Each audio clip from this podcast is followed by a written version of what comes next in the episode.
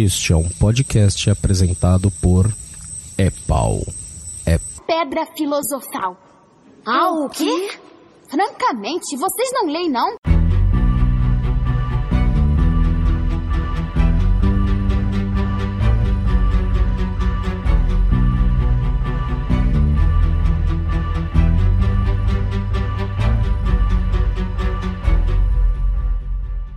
Sejam todos bem-vindos e bem-vindas a mais um É Pau é Pedra Filosofal. Uhul!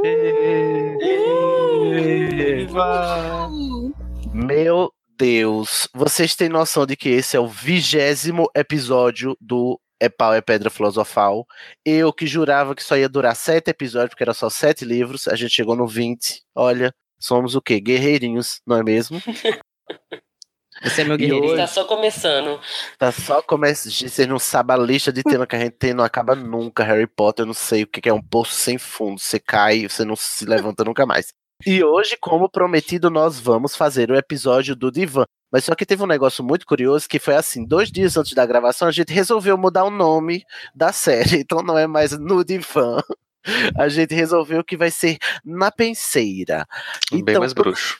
Que é bem mais bruxo, não é verdade? Então nós vamos começar hoje a nossa série na penseira para analisar a psique dos nossos personagens mais preferidos ou menos preferidos, né? Da série da Rowling. E como vocês do grupo lá do Epoé Pedra Filosofal votaram, o nosso primeiro na penseira vai ser com o famigerado Severo Snape. Ok, gente?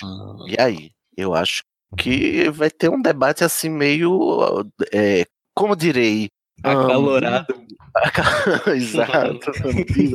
Enfim, antes de mais nada, vamos nos apresentar. Eu sou o Sidney Andrade, sou Corvilufa, né? Como vocês já sabem. Não vou abandonar jamais minha casa dupla.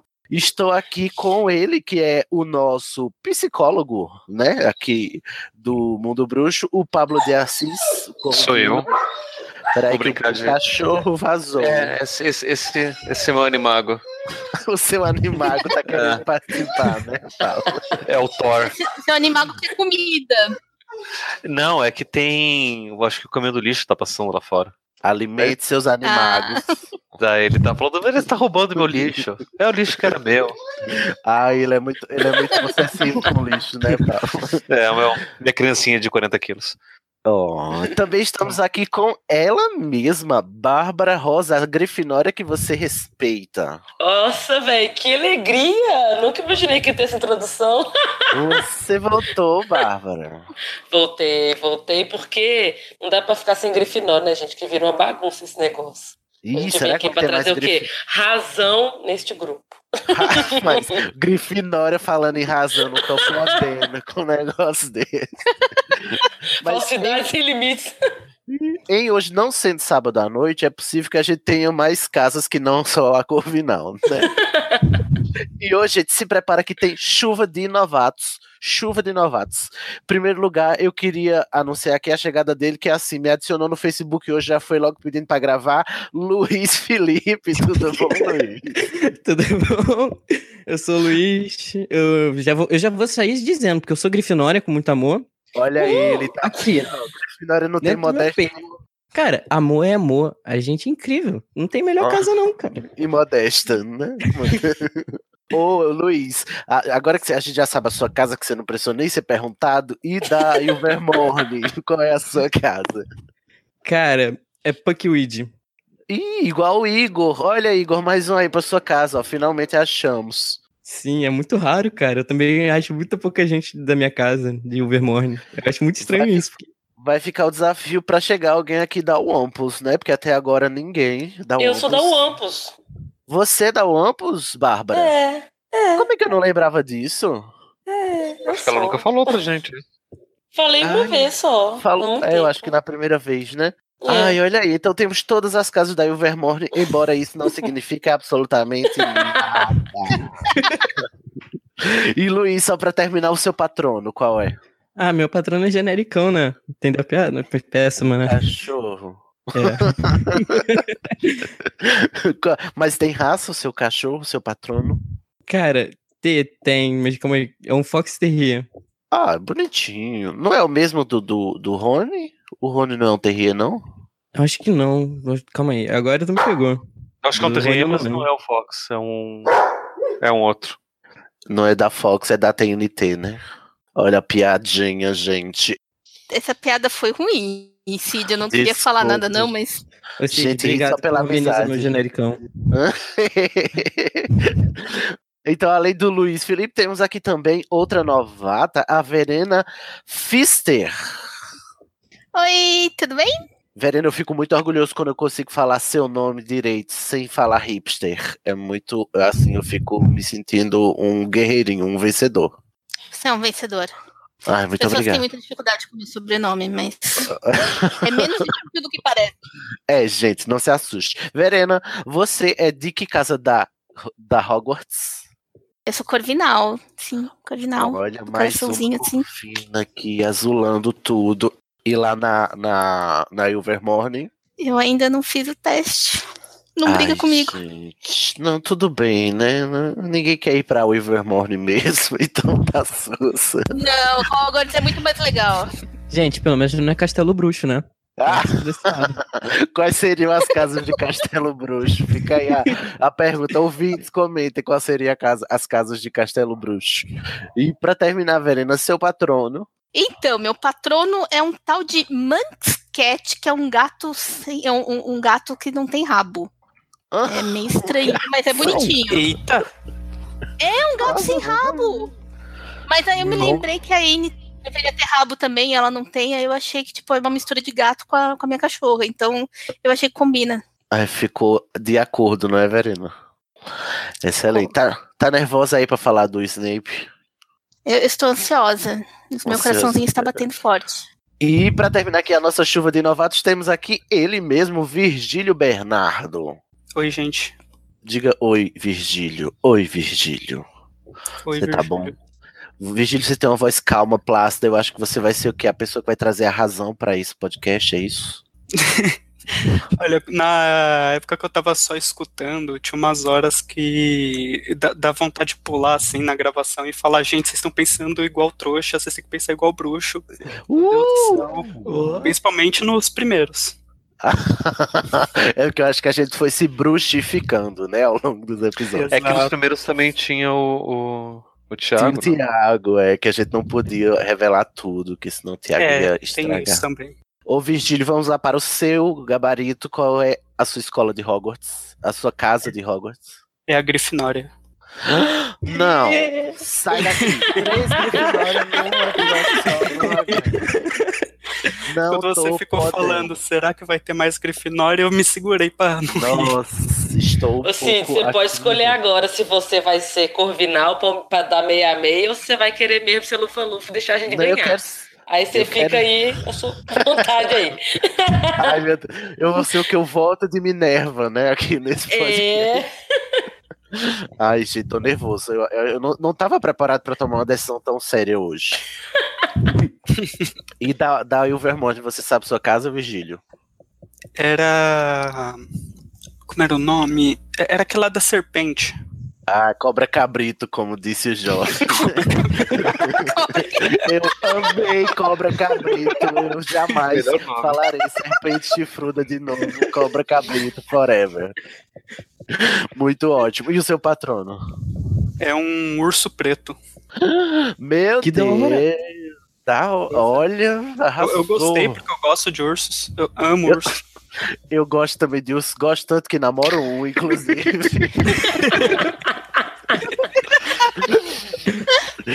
Beijo, G, seu lindo. Não sei nem se ele vai ouvir. Gente, chega de introdução, chega de papo furado. Vamos é, começar esse podcast, mas antes da gente passar pro divã, né, da gente mergulhar nessa penseira cheia de memórias do Snape, vamos para aquele bloquinho rápido e ligeiro dos nossos berradores do episódio passado. Aí, pessoal, o Weasley recebeu um berrador. Oh, não! Ronald Weasley! Estou totalmente desgostosa!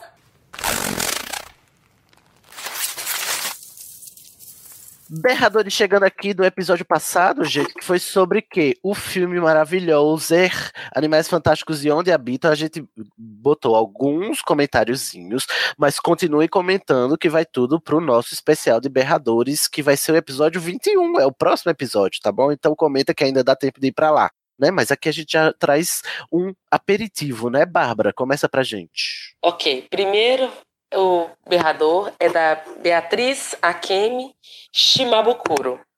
A Quero Beatriz ouvir? sempre- eu queria um dia que a Beatriz viesse gravar com a gente, gente pra ela, ela dizer se a gente tá dizendo o nome dela certo, porque é um desafio sempre. É, é muito legal, mas assim, você fala com sofrimento, assim, um desafio. Quero ouvir, porém hoje preciso da minha produtividade, só amanhã mesmo. Ai, ai, Beatriz, que produtividade que nada. Escuta na hora que sai, menina. Pra que produtividade? Abaixa o capitalismo. o próximo berrador de quem é? É, Sabrina Brum Simões. Tô ainda no comecinho, mas precisei pausar e vir aqui porque eu morro de rir todo episódio que o, o Sidney xinga Lumus Máxima, não importa o assunto. Gente, tem que acabar Lumos Máxima. Eu queria saber de vocês o que, é que vocês acham de Lumos Máxima. Eu compartilho da mesma opinião. Olha, muito obrigado, Virgílio. Não estou sozinho Eu acho aqui. que isso era igual quando a gente todo. Quando você, e depois que eu peguei todo episódio, você falava de criança amaldiçoada. Todos, assim, vamos falar sobre assunto aleatório. Pô, vamos ter que falar de criança amaldiçoada. Criança Tipo, do amaldiçoada. nada surgia esse assunto. É a mesma Ai, é coisa. o, é o, o ódio, ele domina, né? O famoso precisamos falar e aí você coloca um assunto que você não Eu quer acho, falar. eu acho que eu vou, eu vou botar na lista de pautas o episódio pra gente falar só sobre coisas que não deviam nem estar ali, linda. Aí vai gente expurgar tudo isso aqui. E aí o terceiro berrador, Pablo? O terceiro berrador é do Júnior Podi, que diz assim: aqui nessa matéria, JK diz que não sabia da relação da palavra muggle com maconha. Aí tem um link da, do Huff Post Brasil com a matéria. Que E- referindo àquele comentário que eu acho que foi você mesmo que É, fez né, sobre é. a relação do, do É. termo muggle com, com o uso de É. maconha. Maconha. Só que no, no, no episódio eu tinha comentado que Muggle era quem não usava maconha. E no caso, Muggle é quem usa, ou então Muggle é referido ao próprio cigarro de maconha, ou ao próprio baseado. E eu fico me perguntando se ela não, não se ela não se baseou com o trocadilho e tudo de onde é que ela tirou, muggle, né? É que assim, Muggle já era uma palavra, é uma palavra usada em inglês na Inglaterra para se referir a, a, a uma pessoa. Assim, é uma, é uma gíria. É um, já em desuso. E aí eu acho que ela deve ter ouvido em algum lugar e ela achou interessante a sonoridade da palavra, porque na matéria diz lá que. Eu que sempre achei que ela tinha escolheu pela inventado. sonoridade. Eu É. sempre achei que ela tinha inventado, tanto é que eu xingava ali a Wyler, a tradutora, porque ela não inventou uma palavra quando a autora tinha inventado. Ó. Li, ó, se você estiver escutando, me perdoa, por favor, eu não sabia. E daí ele termina assim.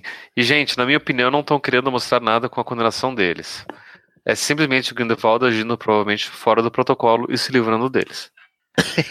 Isso deu É. conta de tá dizendo o que que a gente tá super analisando.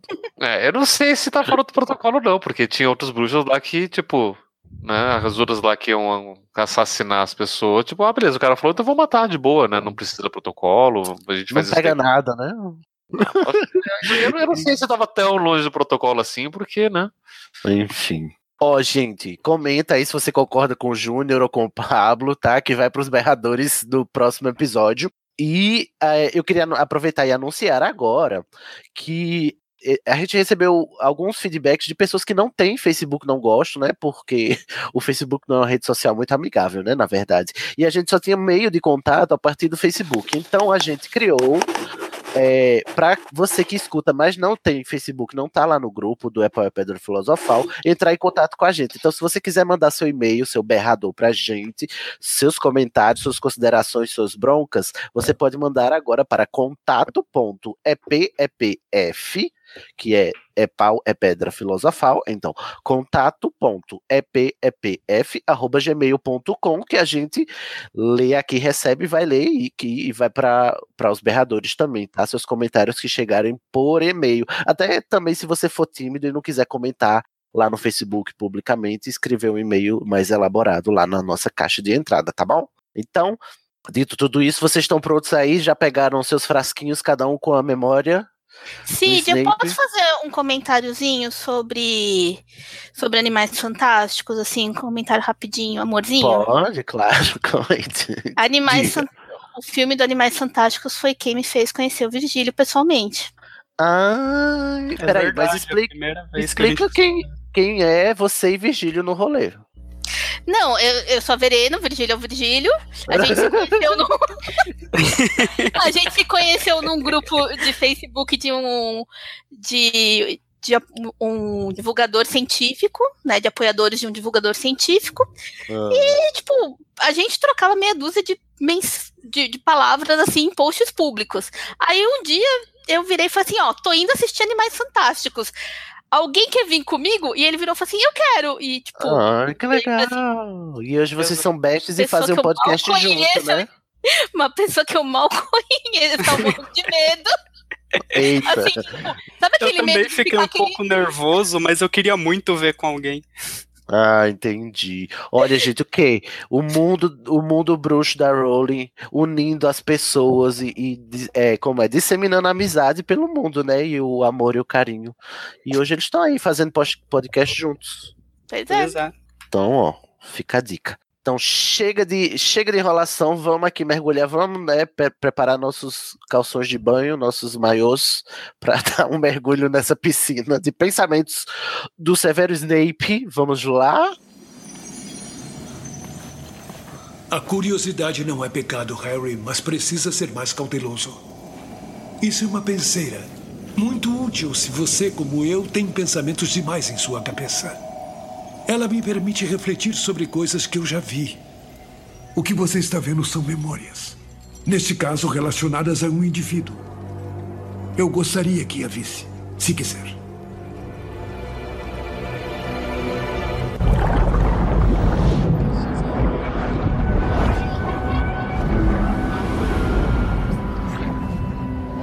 Começando aqui esse episódio aqui maravilhoso, né? Um- o primeiro da nossa série de penseiras, vamos analisar profundamente, ou não tão profundamente também, né? Vai de cada um.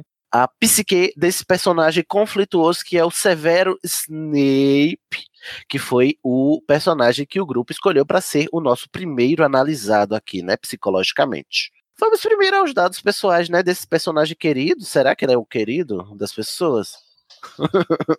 não tanto, né, gente? Então, Questionável. Questionável. Ah, Eu, ele é querido pra mim, assim, me desculpem. Eu vejo vários problemas assim. nele, mas ele mora no meu coraçãozinho. Olha, ela tá- já tá se expondo aqui, a Verena. Ela gosta assim. então vamos lá para os dados. O nome dele é Severo Prince Snape, né? Prince é o nome de bruxo e Snape é o nome de trouxa, né? Que é o nome do pai e Prince é o nome da mãe. A mãe é Arlene Prince e o pai é o Tobias Snape, o pai dele sendo um trouxa, não é isso? Uhum. Então, no caso, ele é meio sangue, né? Half-blood. Eu, eu Mestiço. sempre esqueço Mestiço. qual. Mestiço, a tradução é mestiço, é em português. Mestiço. Isso. Mestiço. Tanto é que ele é o príncipe mestiço. Mestiço, é verdade. Olha Ah. aí. Tem até um livro só sobre isso, né, Paulo? Essa lenda. Ai, eu tô maluco. Mentira, tem o livro chamado Enigma do Príncipe. Mas é porque no, escrito no é, livro não, tem esse, é. esse é, livro tem, pertence ao, Ao príncipe. mestiço. É. Data de nascimento, ele nasceu em 9 de janeiro de 1960. Ele é de. Qual é o signo dele, gente? Capricórnio. Ai, meu Deus, tinha que ser, gente. Pelo, pelo amor de Deus, essa alma cebosa tinha que ser de Capricórnio. e ele morreu em 2 de maio de 1998, lá no dia da guerra, né? Da Segunda Guerra lá do, em Hogwarts, não é verdade? Batalha de Hogwarts. Então ele morreu com 38 anos. 38, morreu novinho, gente. No, como é? No, no, no vício de sua juventude. Um bebê praticamente. Mas a gente sempre tem a impressão de que ele é bem mais velho, né? Por causa do, do modo como ele é descrito e como ele se comporta, né? E eu acho que do também ator Alan também, né? É, o ator faz muita diferença nessa questão de escrever o Snape, porque a gente já tem a ideia do Alan Rickman como Snape. Isso é um defeito de todos os filmes do Harry Potter, que eles pegam personagens que deveriam ser bem novos e deixam eles muito velhos. A McGonagall, eles fazem isso, os pais do Sim, Harry, o Snape, Sirius. A maioria desse dessa galera, eles pegam e deixam muito velhos. Tanto que eu, eu, quando fui ler depois dos, de ver os filmes, que eu li depois, então eu já, já tinha aquela concepção dos personagens dos filmes, e quando eu fui ler, muita do, da imaginação foi concebida graças aos personagens. Então a gente tem muito formado essa ideia da velhice do Snape graças ao Alan Rickman e a personalidade cebosa dele e a questão dele ser muito chato. muito chato, é um velho chatíssimo, né? Você ia falar, Pablo? Não, só ia comentar que o, o problema foi todo de um, de um do, do, casting de todos os filmes, né?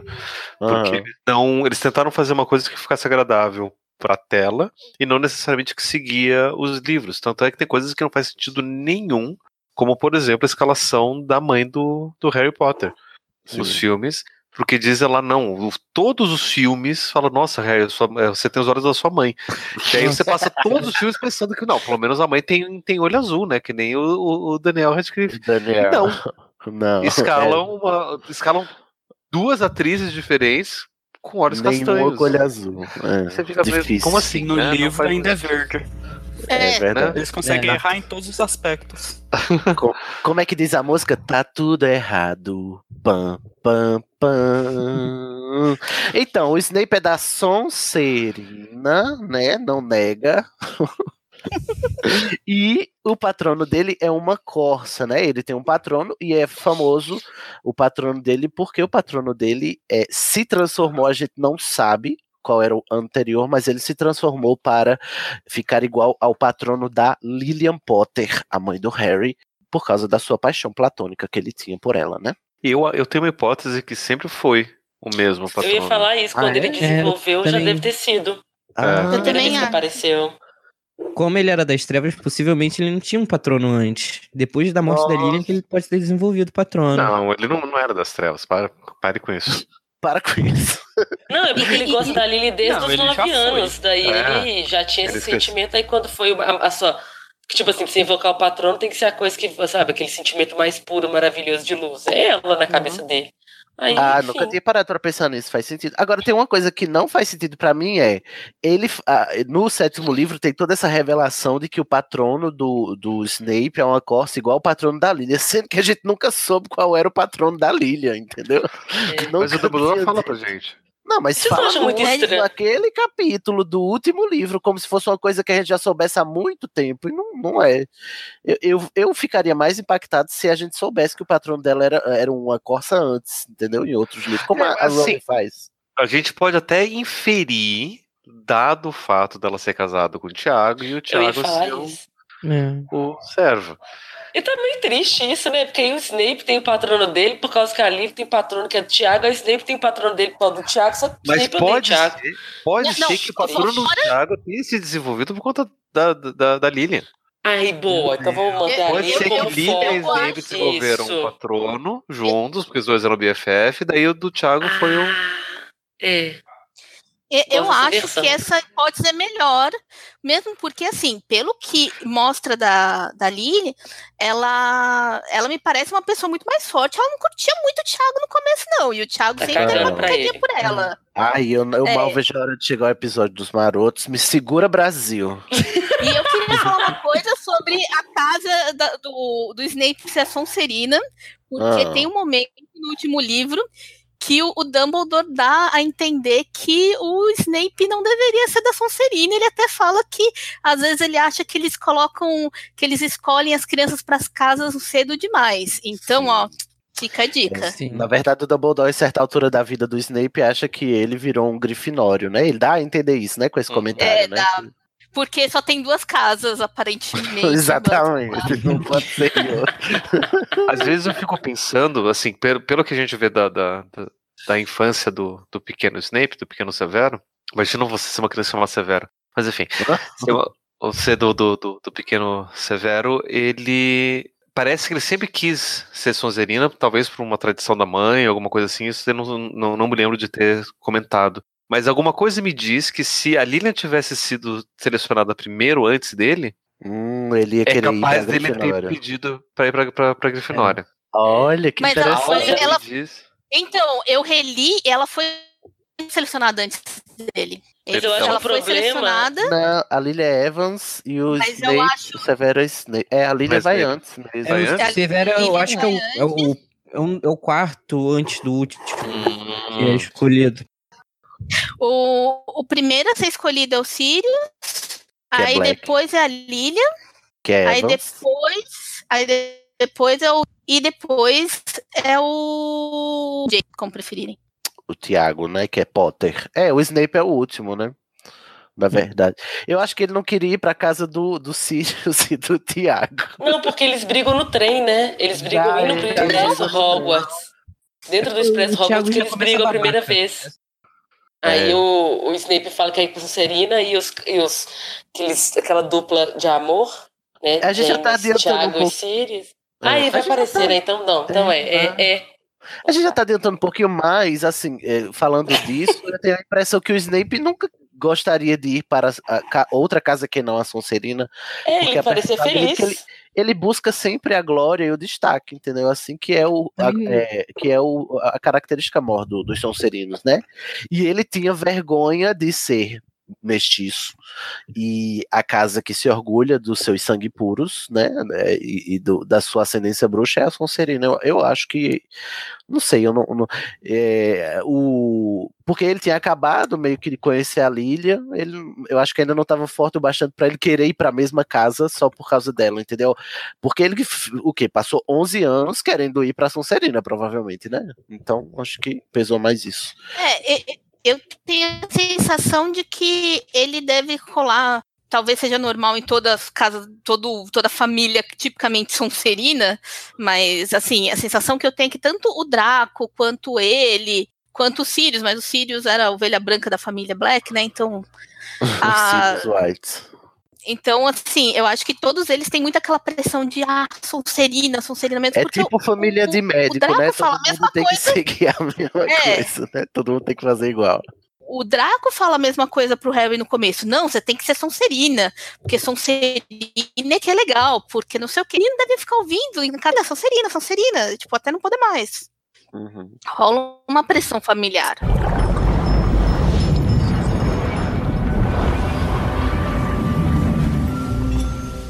Vamos lá, então vamos analisar aqui a história, o histórico do Snape aqui. O Pablo, que vai ser o nosso guia hoje, né? Nessa penseira, ele que vai estar depositando todas as memóriazinhas aqui no, na, nessa tigelinha cabulosa.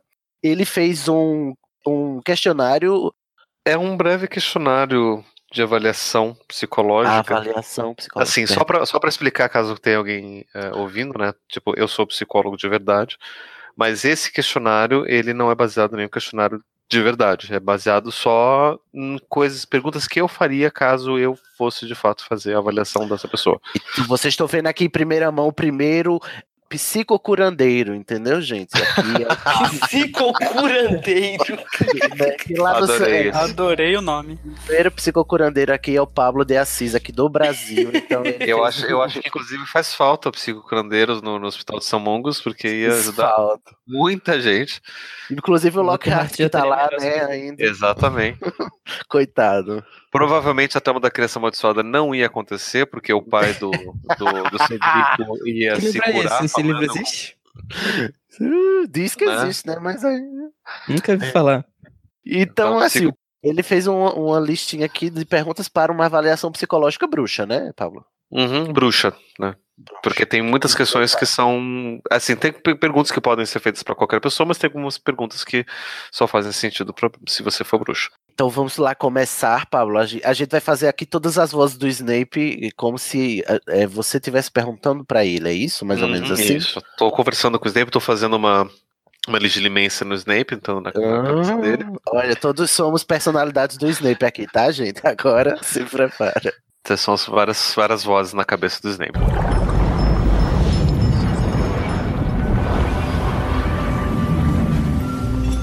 Então vamos lá, senhor Snape. É, fale de uma forma geral como é que foi a sua infância, né? Quais foram os eventos mais marcantes da sua infância? Então, em questão de infância do Snape, ele teve uma inf- infância muito pesada. Se a gente pegar pra ver, a questão do pai dele trouxa brigando com a mãe dele fe- fez muito mal à cabeça dele. Uma questão geral, Isso além de ser bruxo, qualquer criança, quando tem esses pais muito brigando, muito brigando, e a atenção desviada dele, e ele sendo maltratado, descuidado, que no livro eles falam muito dessa questão, que Snape não era bem vestido, ele não era bem cuidado, ele sempre tentava fugir da casa para não ficar no meio da briga dos pais.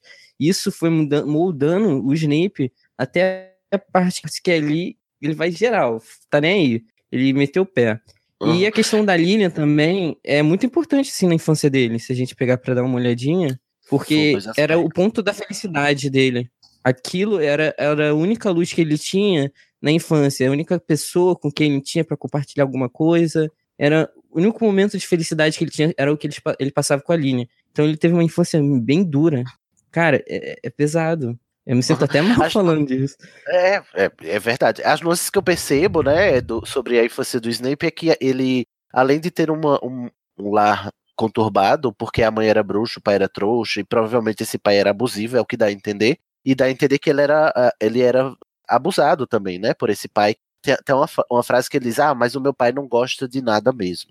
Né, E isso é a típica frase de criança que que já sabe que não pode mostrar nada legal porque não vai ter É o- reconhecimento em casa, né? Isso, ou o garoto que já tentou fazer de tudo pra agradar o pai e nunca conseguiu, nunca, Nunca teve conseguiu. reconhecimento do pai. Uma questão, assim, uma curiosidade, assim, porque eu realmente tenho dificuldade em tentar imaginar o casamento dos pais dele, porque, assim, por um lado, ele tem todo aquele discurso de, tipo, ah, os trouxas são ruins, também grande parte pelo pai dele ser trouxa, mas ele deve ter ouvido alguma coisa, assim, em casa, talvez da família materna. A Uhum. mãe, aparentemente, é, é Sonserina, eu não consigo imaginar, pelos personagens que a gente conhece da Sonserina, uma Sonserina, tipo, muito submissa a um trouxa. E É que eu acho que ela né, tava na- naquela situação decadente do que a gente vê meio que semelhante com o pessoal, a, a última linhagem do, do- dos Gaunt, né, que era do Salazar. Tipo, eles eram sonserinos orgulhosos, mas já estavam decadentes e só lhes restava o orgulho, né? Nada mais. Mas aí, pelo que falam, eles também, tipo, o pai dele nem dinheiro tinha. Então, assim, não era uma questão de, tipo, tentar se manter, pelo menos financeiramente. Então, assim, eu juro que eu tenho dificuldade em entender da onde surgiu aquele casamento. Deve ter sido, assim, uma coisa, uma paixão louca, porque. Ou é, uma não, coisa não. que a gente pode entender, assim, não, só a questão de paixão louca, mas muitas vezes o relacionamento abusivo mesmo. Sim, Isso é muito mais comum do que a gente imagina, principalmente nessas condições que a gente está tá retratando aqui a, a Aileen. Se ela encontra um homem que é dominador, que é possessivo, e ela s- tendo tradição socerina, buscando poder, pode ter identificado algum tipo de, de algo que fosse chamasse a atenção do Tobias nesse sentido, e aí ela acaba entrando numa relação abusiva e aí ela não consegue sair. E sem falar que é, eles viviam ah, é, pelo endereço, né? E a descrição até da casa do Snape, quando a gente tá lá na casa dele, quando ele vai fazer o voto perpétuo com a Narcisa, a gente percebe que ele mora num lugar muito pobre e afastado, né? Muito periférico. Então o Snape, ele no mundo trouxa, ele é, ele é esse é a margem, ele tá à margem da sociedade trouxa, né? E aí acaba que ele tá também à margem da sociedade bruxa por ser mestiço. Até porque a família dele de parte de mãe é toda puro sangue. A mãe dele foi a que fugiu ela. Então, Hum. pro Snape, aquilo deve ter sido muito ruim, porque ele viveu uma marginalidade de ambos os lados. Então, Aí você pô, fica imaginando, ele deve ser o tipo, sabe, o primo É. pobre. Todo, todo mundo Ele tem é um dinheiro, amargurado. ele, né? É, todo mundo se diverte, todo mundo tem alguma coisa. Ele via a Lilian com uma, uma casa feliz, independente da Petúnia tendo a inveja que tinha, mas os pais tendo, dando apoio pra Lilian. Ele via, devia ver até a família dele, que devia ter mais apoio, carinho por ser puro sangue, e ele não por ser mestiço, porque no mundo do Harry Potter a gente vê isso muito acontecendo das famílias de puro sangue, que a gente vê isso muito na questão da família dos Sirius. Quando Andrômeda ela casa com Ted, as irmãs dela desconsideram ela como irmã. Aham. Elas falam que ela virou mestiça só porque casou com um trouxa. Um Uhum. sangue ruim, no caso, né? O Ted era sangue ruim. Isso deve ter ferido o Snape mortalmente. Tanto que essa questão do dele adotar a família da mãe dele foi mais por causa dessa questão de puro sangue. Que ele quis viver o mundo da liberdade mágica, fugir do mundo dos trouxas, que quem não queria, obviamente. E aí ele traz pro, pro outro fato marcante da infância dele, que é conhecer a Lilian, né? Que era um igual, finalmente. De que eu acho que ele nunca teve a oportunidade de conhecer ninguém bruxo, e aí viu a Lilian lá e se encantou com essa possibilidade de ter um igual ali a ele e que ele pudesse conversar de igual para igual, porque obviamente na casa dele não se podia. Muito provavelmente porque o pai proibia de, de falar eh, sobre magia, até para a esposa que era bruxa, né? E que stalker, né? Porque pra descobrir que ali, né, mais que só observação. É, então aí já, já notamos alguns traços assim de, de uma personalidade conturbada, né? Que ele ficava vigiando a- a- as meninas. Mas é interessante porque nessa época dos anos 60, 70, isso era um comportamento bastante comum. Isso Bastante comum de, de, de stalkear. E isso só vai receber nome mesmo nos anos 80. Ah, entendi. Mas esse tipo de comportamento já acontecia. Tanto é que tem vários filmes que retratam isso, né? Um dos filmes mais famosos é dos anos 40, se não me engano, que é a Janela Indiscreta, do Hitchcock. Uhum. Mostra bem esse comportamento de ficar vendo pela janela, observando, imaginando como que será. Hoje em dia que a gente sabe que isso é meio, tipo, né, completamente is- errado. Mas na época o pessoal É. levava numa, numa boa fazer isso. de. É isso e o bullying, né? Também. Né? É. São, são- são comportamentos, é, comportamentos Abusivos tóxicos gente- e abusivos isso. que a gente nomeou finalmente. né? Que, na, que eram considerados normais e que a gente aos poucos foi percebendo que não é tão normal assim.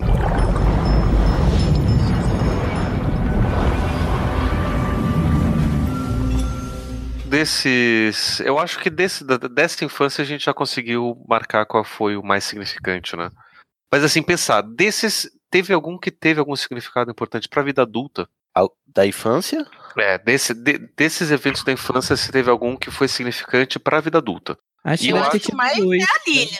É. Também tem a questão da Petúnia e de conhecer o Tiago e o Sirius. Que são partes, acho que distinguiram que ele ia ser dali pra frente. Conhecer a Petúnia foi uma outra trouxa que ele conheceu, que deu aquele mesmo tratamento pra ele como fosse uma escória, um lixo anormal.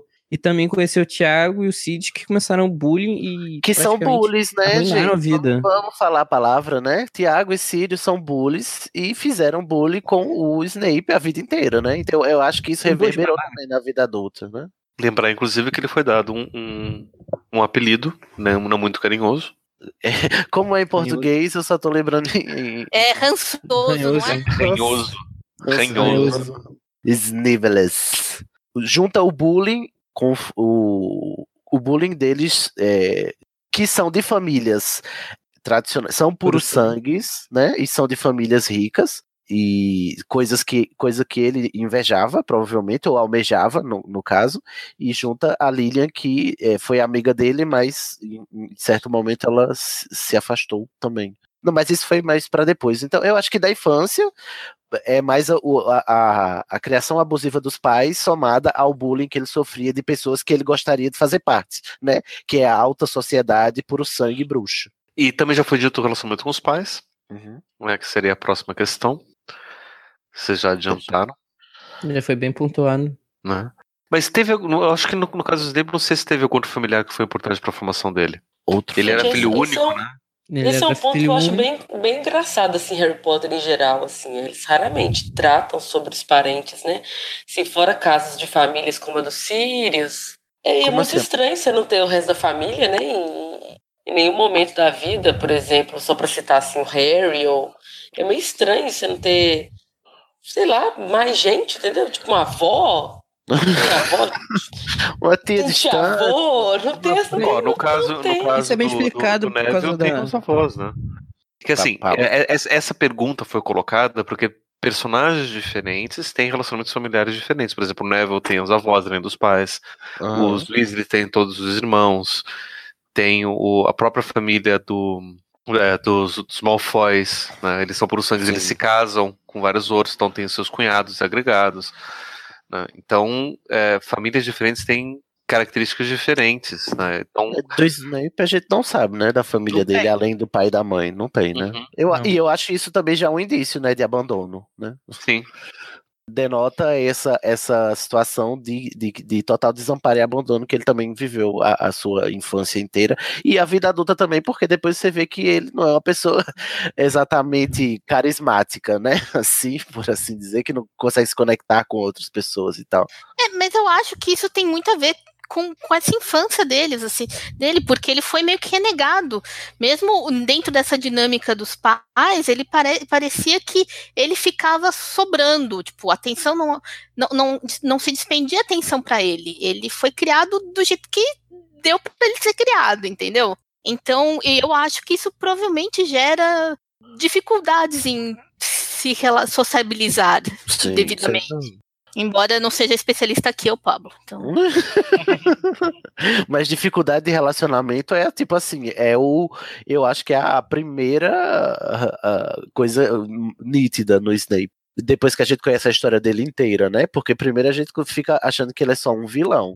Mas depois a gente sabe que ele, na verdade, ele, ele não se conecta com ninguém, né? A única pessoa com quem ele se conectou, ele vive num remorso eterno porque foi responsável por, por matá-la. É, e ele se conecta depois disso com, com Dumbledore, de certa forma. Mas mesmo com o, re- o restante, assim, tanto do na parte do Voldemort, Comensais da Morte, quanto na parte ah, da Ordem da Fênix, ele acaba não se conectando de verdade com ninguém. Ninguém, exatamente. Ele bloqueou todos os laços que ele poderia ter, principalmente com o Harry. Ele, todo momento, realmente, ele queria estar perto, ele queria ver o desenvolvimento do Harry, mas ele sempre tinha aquela lembrança do Tiago e do bullying que ele sofreu, que acabou bloqueando isso, toda a vida dele, aquela amizade que ele poderia ter com o Harry. Tanto que no final, eu acho muito expressivo, adiantar um pouco isso, a questão de quando o Snape quer dar uma olhada nos olhos do Harry a última vez. Porque ele não quer só olhar os olhos da Lilian, ele quer relembrar o Harry todo aquele trabalho, todo aquele desenvolvimento que ele teve por aquele garoto. Que ele Hum. mostra que ele desenvolveu um carinho, Ai, não o, Luiz, é- amor. o Luiz acredita nas pessoas, né, gente? Não, mas eu acho. Eu, a- eu tenho uma teoria de que toda vez que falam assim que o, o Harry tem os olhos da mãe, eles, eles não, não tá sendo dito só literalmente. Eles estão falando também um pouco do jeito da Lilian ver o mundo. E o, o Dumbledore fala um pouco sobre isso. Ele fala assim: não, o Harry tem a aparência do pai e os olhos, mas não é só os olhos da mãe, ele tem muito mais da mãe do que você parece, do, do que parece. Sim. E aí. É, então, É, sim, e eu acho que ele eu acho que muito isso.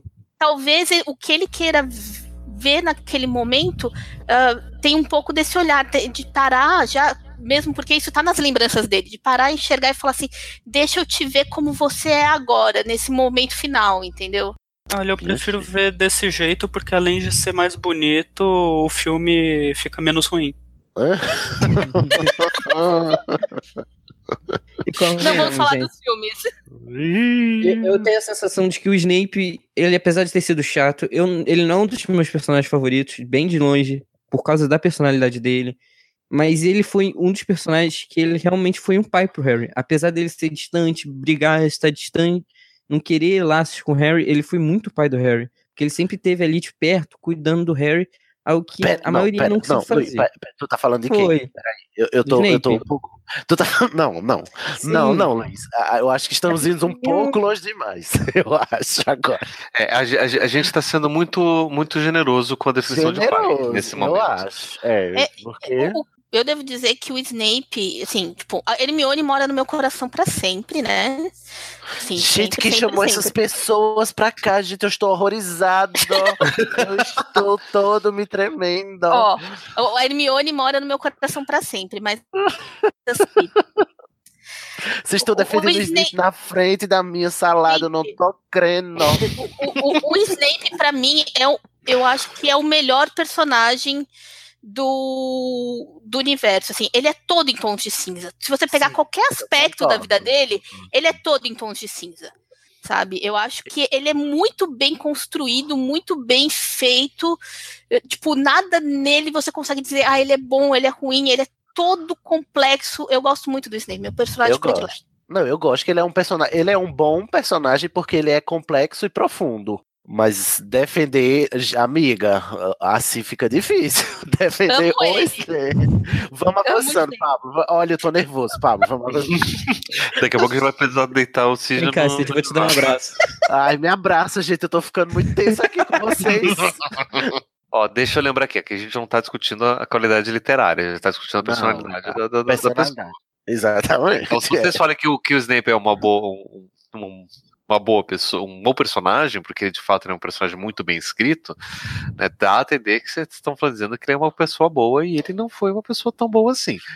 Não, ele não foi uma pessoa tão boa assim. Eu tô dizendo que, tipo, A gente está tentando descobrir os motivos, ver se se eu acho justifica. que eu não Né, consigo porque- não amá-lo.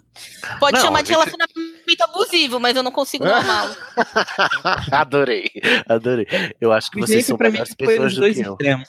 Que assim, a gente vai até dizer, é, a, a gente pode até aceitar um ou outro comportamento é, diferente de, de algumas pessoas, dependendo do histórico delas, né? Se a gente vê que a pessoa teve escolha e ela escolheu fazer uma coisa errada, ela escolheu fazer uma coisa má, podendo fazer uma coisa boa, a gente vai poder avaliar o caráter dessa pessoa nesse sentido. né? Ou então, se a gente vê que ela não teve escolha, que ela foi uma vítima das circunstâncias também, que, né? Então é isso que a gente está tentando avaliar aqui, né? A gente está começando com a infância dele, vamos ver se a gente consegue tirar alguma coisa para ver se faz algum sentido para que justifique as, as ações dele no futuro. É, assim, eu não acho Snape uma pessoa. assim, Eu acho que ele é um cara rancinza, né? Isso ele é, mas assim, eu não acho que ele seja uma pessoa ruim, né? Dado a trajetória dele. É, vamos, vamos, vamos, vamos falar sobre isso daí quando chegar depois. nas- no... A gente tá na infância ainda do pequeno Severo. Severo. Severinho. Do Severinho. Severino. Severino. O Meu Pequeno nome é Severino. Severino. A última, a última questão da infância dele. Quem que ele mais admirava? Quem, se- pequeno Severino, né? Quem que você mais admirava na sua infância? E se você pôde se relacionar com essa pessoa? E como é que foi essa relação? E se não conseguiu se relacionar, qual que foi o impacto disso na sua vida? Difícil. Pensar quem mais ele admirava, eu não sei, porque perguntar de admiração é perguntar de uma relação assimétrica, né? Porque eu tô tentado a dizer que é a Lilian, mas eu não acho que ele admirava a Lilian, ele idealizava a Lilian. Não sei, talvez o- os professores de Hogwarts, principalmente os Sonserinos, talvez ele admirasse. Talvez ele admirasse o pessoal sangue puro da Sonserina, o, o, o Lúcio Malfoy, que foi colega dele, talvez ele admirasse. Eu li que ele tinha um. Quando ele entrou em Hogwarts, o Lucius era monitor, né? Então ele, ele era cinco Aham. anos mais velho. E ele, tipo assim, super colou no cara, Fraga. Ficou tipo, sabe, chaveirinho do Lúcio pra poder. Chaveirinho do Lúcio. Pra poder ganhar essa amizade aí de uma pessoa que é sangue puro, que tem status, e até que rolou um relacionamento, assim, uma amizade na medida do possível. Talvez meio que foi ele, assim, um dos primeiros. Até porque o Tanto que Lúcio essa é epítome do. Essa amizade chegou a ser tão grande do Draco. Ela foi até o Snape pra pedir guarda e proteção pro filho. É porque esse gosta Olha, do a Draco, né? Narcisa, É verdade, é mesmo. Então, a gente nota que teve, teve um. Tem um, uma proximidade, né? Isso. Assim, eu, eu particularmente acho, tendo a achar que a pessoa que talvez ele mais admirasse fosse algum parente materno, assim, pelo orgulho que ele tem do sobrenome e orgulho da família tro, da família bruxa e não sei o que, não sei o que lá. Eu acho que talvez, principalmente na, antes de entrar em Hogwarts, ele devia ter uma admiração muito grande por algum membro da família materna. Não sei se a mãe, porque a mãe casou com um trouxa, que era abusivo e tudo mais, mas eu acho que talvez algum membro da família materna faça sentido.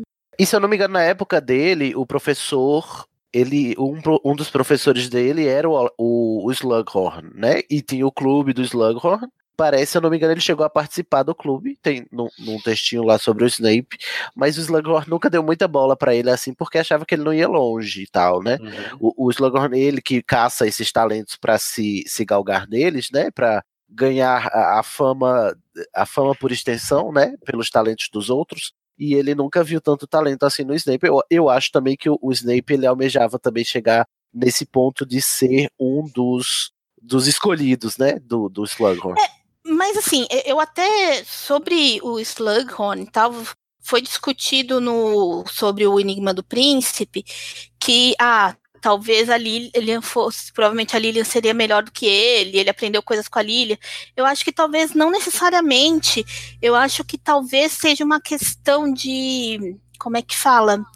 É, ele tinha o talento para poções. O que ele não tinha era o, o carisma, o, a personalidade para ser uma estrela. E o Slughorn queria estrelas. Isso, é ele verdade. queria pessoas Total. que brilhassem.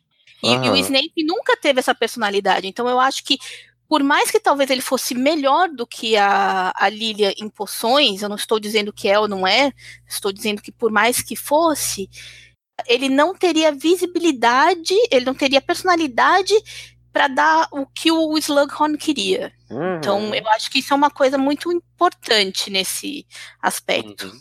Total, eu concordo.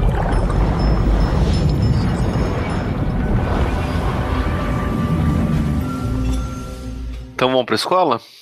Então vamos começar do começo com a carta de Hogwarts. Né? Como é que foi, se, como é que foi recebida a carta de Hogwarts? O pequeno Severo teve algum tipo de dificuldade para ir para a escola ou não? Eu fico me perguntando como eram os. Como foi que ele foi pra, pra comprar os materiais, né? Que.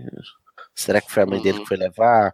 Mas eu- o que a gente sabe é que ele já sabia tudo sobre Hogwarts, porque foi ele quem ensinou a Lilian, né? O tudo que, que. Até sobre as casas e tal. Então dá a entender que, como ele sabia que a mãe dele tinha frequentado Hogwarts, ele já sabia do que o que esperar lá. E por isso ele se preparou bastante, né? Disse, ah, eu já quero ir pra Sonserina, porque é a melhor casa, não sei o que, não sei o que. Então eu- acho que ele recebeu a carta com, né, com coraçõezinhos nos olhos, né? Porque finalmente ele ia poder se livrar do primeiro do lar abusivo que ele morava e segundo de, de ser um bruxo pleno, né? Que, e usar os Foi poderes. Eu acho que Foi foi, foi, uma carta Uhum. muito bem recebida. Só não sei E- se ele se orgulhava muito de, de, sei lá, provavelmente ele usava vestes de segunda mão, livros usados, essas coisas, né? Então, Tipo um Weasley. Tipo um Weasley, exatamente. Ou, ou algo pior do que. Porque os Weasley ainda têm o. Eles não têm dinheiro, mas eles têm uma coisa que meio que compensa, que eles têm apoio mútuo, né? E o Snape Uhum. não tinha apoio, né? Provavelmente, de ninguém. Só da mãe.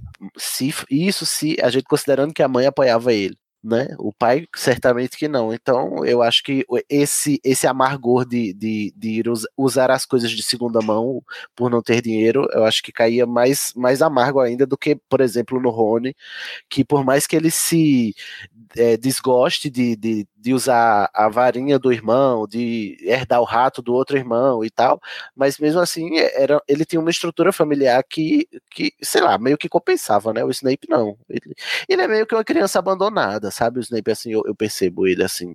Por mais que ele tenha paz, eh, me, me parece muito com a vivência de um órfão. Uhum. Faz é isso aí, sentido. gente. Eu acho que algo que vai confirmar isso é até com- no início do livro, quando eles estão descrevendo o Snape na infância, eles sempre falam que o Snape ele tá vestindo roupas de velho, é roupa hum, larga, roupa feia, que muitas vezes ela pode estar querendo falar isso, que era o descuido dos pais com ele. Eles estavam, ah, toma isso aqui, vai isso aí, tu vai ficar bom assim, tá bom. Tô feio? Tá, mas fica assim mesmo que tá ótimo. Era um lar disfuncional. E chegar a carta de Hogwarts pra ele, eu acho que deve ter sido o paraíso, né? Finalmente vou sair desse buraco e, vou- e, e- e vou poder, sei lá, viver o potencial que eu acredito que eu tenho, né? Que é de ser Aí- um bruxo talentoso.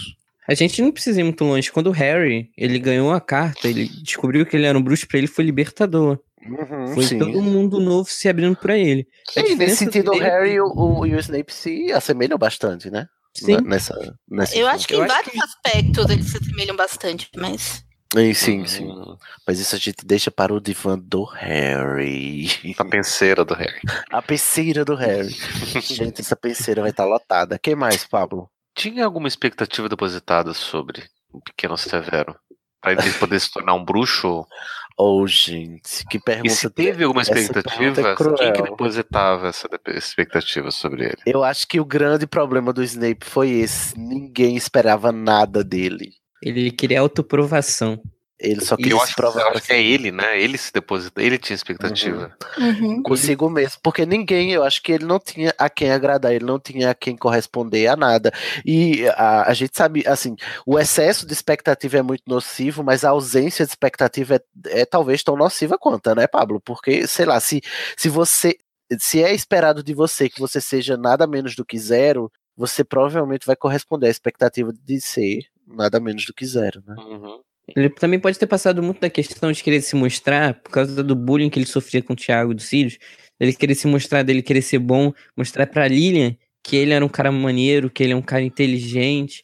Ele pode ter que se era cobrado muito isso. superior, né, a eles também, né? Isso. Porque ele meio que subst- ele assumiu também uma postura arrogante e prepotente de, de subestimar eles, que né, são, são esses idiotas, esses idiotas aí que me maltratam, mas enfim, como é a postura assim, geralmente, de toda pessoa que sofre bullying, que é, é- é esse mecanismo de defesa, que é de você, de alguma forma, tentar na sua cabeça formar uma imagem inferior das pessoas que lhe maltratam, para que você possa lidar com isso, né? Porque, enfim, né, você, você ser violentado eh, e perseguido, né, diariamente, eh, os mecanismos de defesa que você desenvolve acabam tornando você essa pessoa arrogante que acaba subestimando eh, as pessoas. Uhum. Introspectiva também. Isso fechou ele totalmente. Ele, além dos pais, esse bullying que ele sofreu, ele perdeu aquela sensação de, ah, vou procurar um cara legal de outra casa,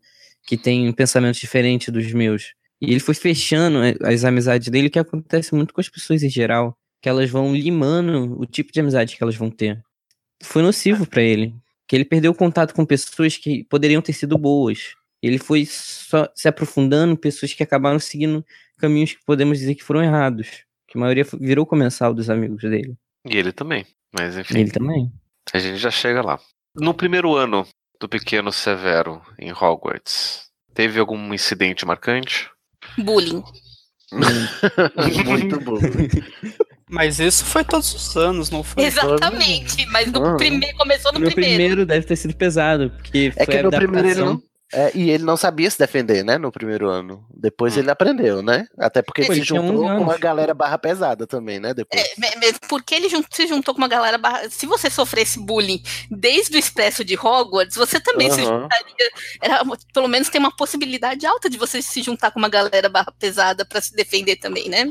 Foi o que Uhum, aconteceu com o Rabicho. O medo dele fez procurar pessoas que ele saberia que defenderiam ele. Hum, olha aí, já tá analisando o rabicho aí também, menino. É, essa é outra penseira, essa é outra penseira. Ai, gente, Esse é me do perdoa. Maroto. Vai ficar pros marotos lá. É, As mentiras eu Maroto. Mas eu querendo. gostei, gostei do paralelo, sim, Luiz. Ele, ele, foi, ele foi procurar quem, quem tivesse força pra defendê-lo do- dos seus agressores, né?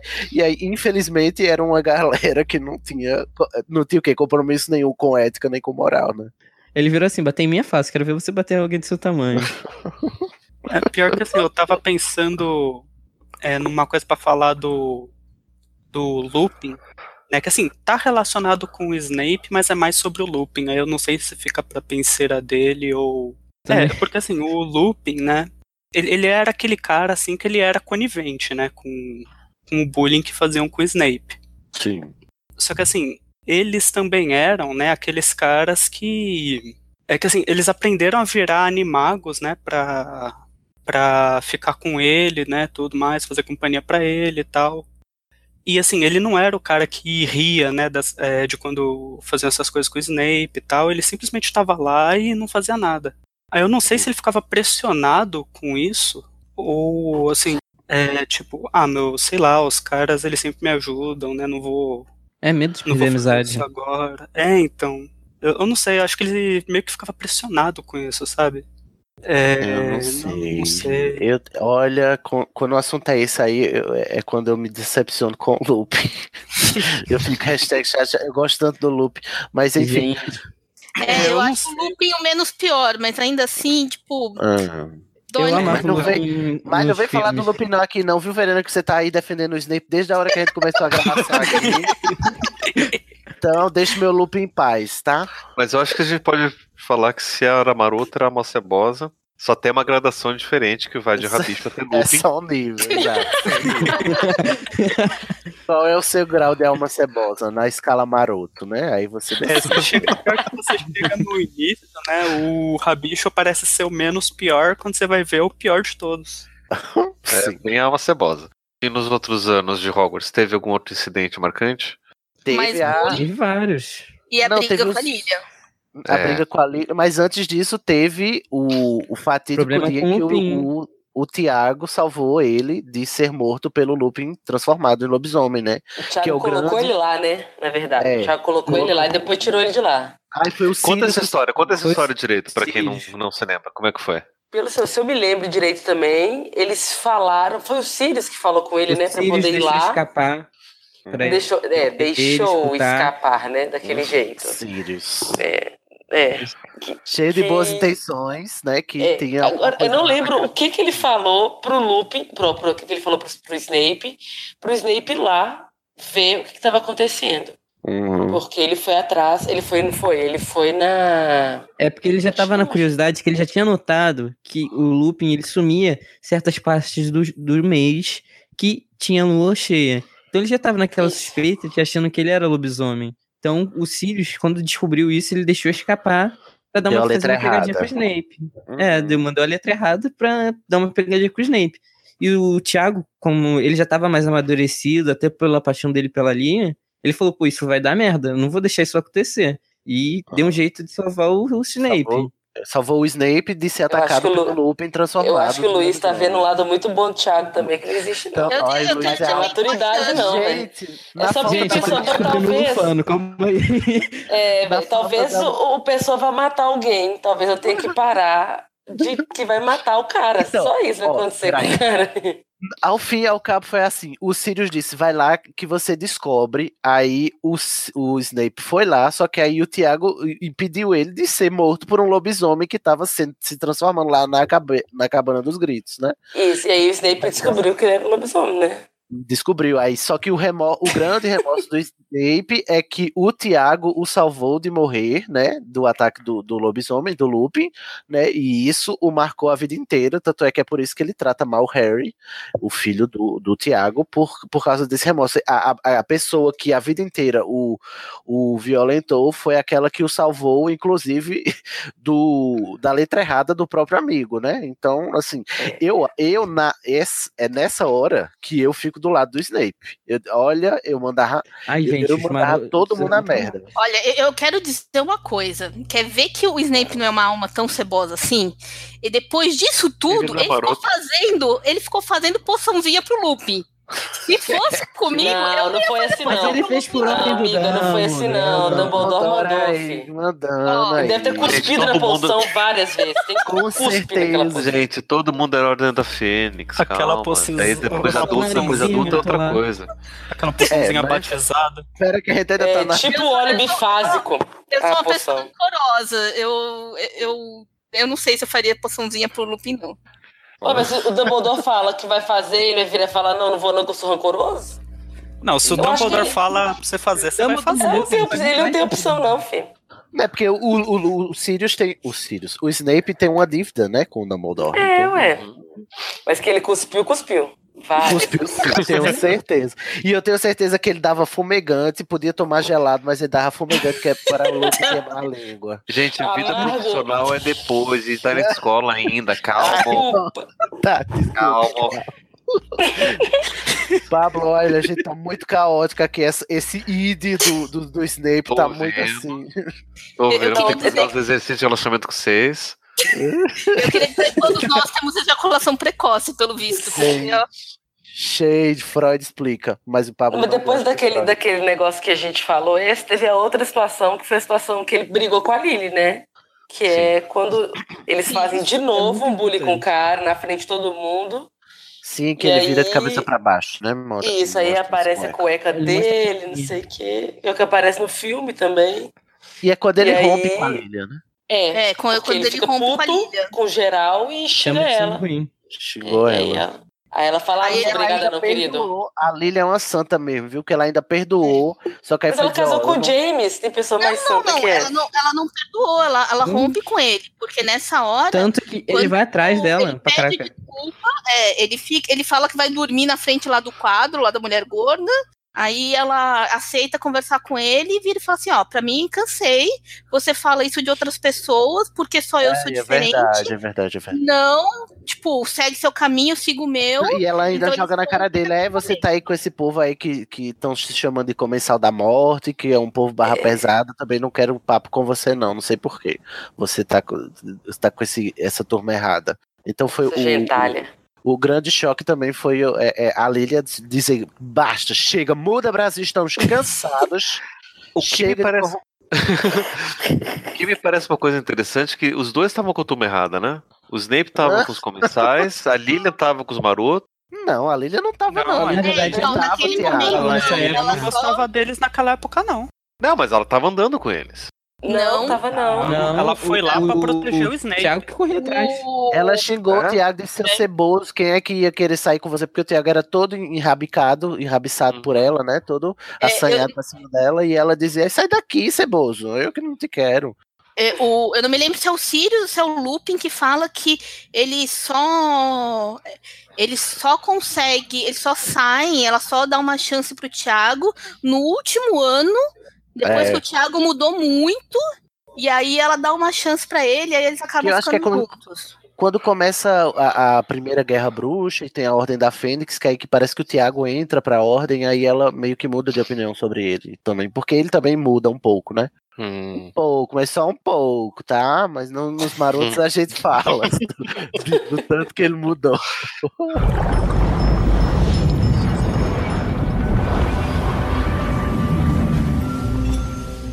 O Severo conseguiu concluir os sete anos da educação formal, né? Ele foi até o final. Foi, sim. Se formou, graduou. E os planos profissionais depois da, da, da graduação já era ser professor, né? É, eu acho que ele não queria sair de Hogwarts.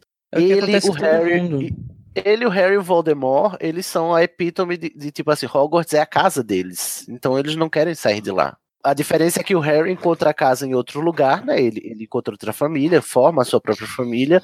O Voldemort, ele sai porque é expulso, né? Porque o Dumbledore Ninguém quer ele lá. fora, ninguém É quer ele lá. foto demais. Isso, mas o Snape conseguiu ficar, permanecer em Hogwarts, que era o lugar que ele considerava sua casa. Então eu acho que a pretensão profissional dele sempre foi permanecer em Hogwarts mesmo. Se quando ele termina o ano, ele já não é um comensal, não? Quando ele termina Já. o sétimo ano, Ele não? Ele já não vai. Juntar com, com Voldemort, não? Ele só vira professor depois que ele tem a conversa com o Dumbledore. Quando o Dumbledore quer ele como um, um espião, ele traz pra ser um professor em Hogwarts. Que é até pra dar uma desculpa pro Voldemort de que ele agora teria as informações de Dumbledore. Foi pra começar o joguinho que ele fez até o, o final da vida do Snape. Então foi quando só depois que o a Lilian e o, e o Thiago morreram. Isso. Tanto que quando ele escutou a profecia, ele não tinha vínculos como professor com Hogwarts. E só Não? depois até. Não, não tinha. Tanto que o Aberforth É reconheceu ele e tirou ele de lá. E avisou o Dumbledore. aí eu lembrei agora da, daquelas. é, como é que, aquelas inspeções da Umbridge, que ela perguntava quanto tempo cada um fazia, né? E o tempo do Isso. Snape era justamente o tempo do, da idade do Harry, né? Porque era por causa. Exato. Foi justamente na- no- quando o Harry nasceu e o, o Tiago e a Lilia morreram, né? Que ele, o Dumbledore levou ele pra lá, pra, pra, Uhum. Pra Hogwarts. E o que, que ele Ele fez nesse queria- meio tempo? Ah, ele foi matar. É, como é? Sangue, sangue sujo, Mudblood. Como, eu tô a sua própria Sasha, gente. Como é que chama? Mudblood? É sangue ruim. Sangue ruim, Sangue ruim. Na verdade, Sangue foi tirar ruim. todos os pontos da Grifinória no jogo do, do Harry Potter, que me deixa puto. É, a gente não sabe o que ele ficou fazendo nesse meio tempo, né? Mas ele era comensal da morte. Ele é um comensal. lá, comensal da morte conta como profissão, Pablo? Pois é, vamos ver o currículo aqui dele. Então foi até os 18 anos em Hogwarts, depois dos 18 até os 20 e tantos foi comensal da morte, e depois professor de poções. Ok, Depois- Melhor do que o do Harry. Harry nem concluiu. pois é. Ele Ai, não meu Deus. A personalidade do? Luiz Não. é muito legal. Não, só. Hermione voltou. Só, Só ela que teve vergonha na cara. Só Os ela outros teve fizeram vergonha. supletivo. O, o Por que isso que a assim, me Hermione é a melhor. Sim, óbvio, mas assim, o que me, per- me, me faz a questão assim, ele virou Aurore como, assim, tipo, foi por quem indica, né? Porque assim, na- nada explica. Não, Possivelmente, pera. cara. Não, olha, Nem eu, eu sei que esse, esse não é o momento, mas eu acho que na medida em que você destrói todas as Horcruxes do Lorde das Trevas, eu acho que você merece uma E o próprio Lorde das Não, Trevas, né? algumas, outras foram outras pessoas. Ele Não- disse- Gente, o menino voltou da morte, gente. Horcrux. O menino é uma fênix. Deixa ele. É, é pouco pra, aquela grandiosidade. Voldemort, A gente, o a homem sabe fazer dois feitiços, Patronum e Expelliarmus. Expelliarmus. Mas, gente, olha só, o Harry dá até pra entender. Mas e o Rony? Mas o Rony desistiu depois, porque ele era incapaz. Ele ah, Não, mas assim, claramente não era apto de teste. eu percebi uma coisa que assim, ninguém destruiu mais do que o Morcrux. O Harry. Não, ele só destruiu o diário. Ele, De certa forma, se for para pensar, ele também levou. Se ele, ele não destruiu o diadema? Que ele. Ah, não, mas foi só. Não, Não, foi o o- fogo o vivo fogo. lá do. É Mas porque agora vai filme. Peraí, Volta, gente, volta, senão a gente vai ficar aqui até amanhã. Isso- Vamos lá, Snape.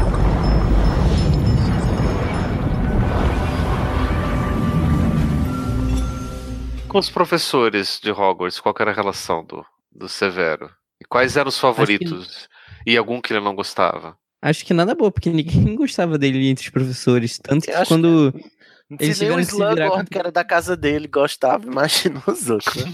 Tanto que foi fácil pra eles se virarem contra ele na Uhum. Batalha de Hogwarts. Então, acho que deve ser muito péssimo. Ele só devia falar com o Dumbledore e olha lá. Eu acho que enquanto ele tava como estudante de Hogwarts, acho que nem muito isso, não.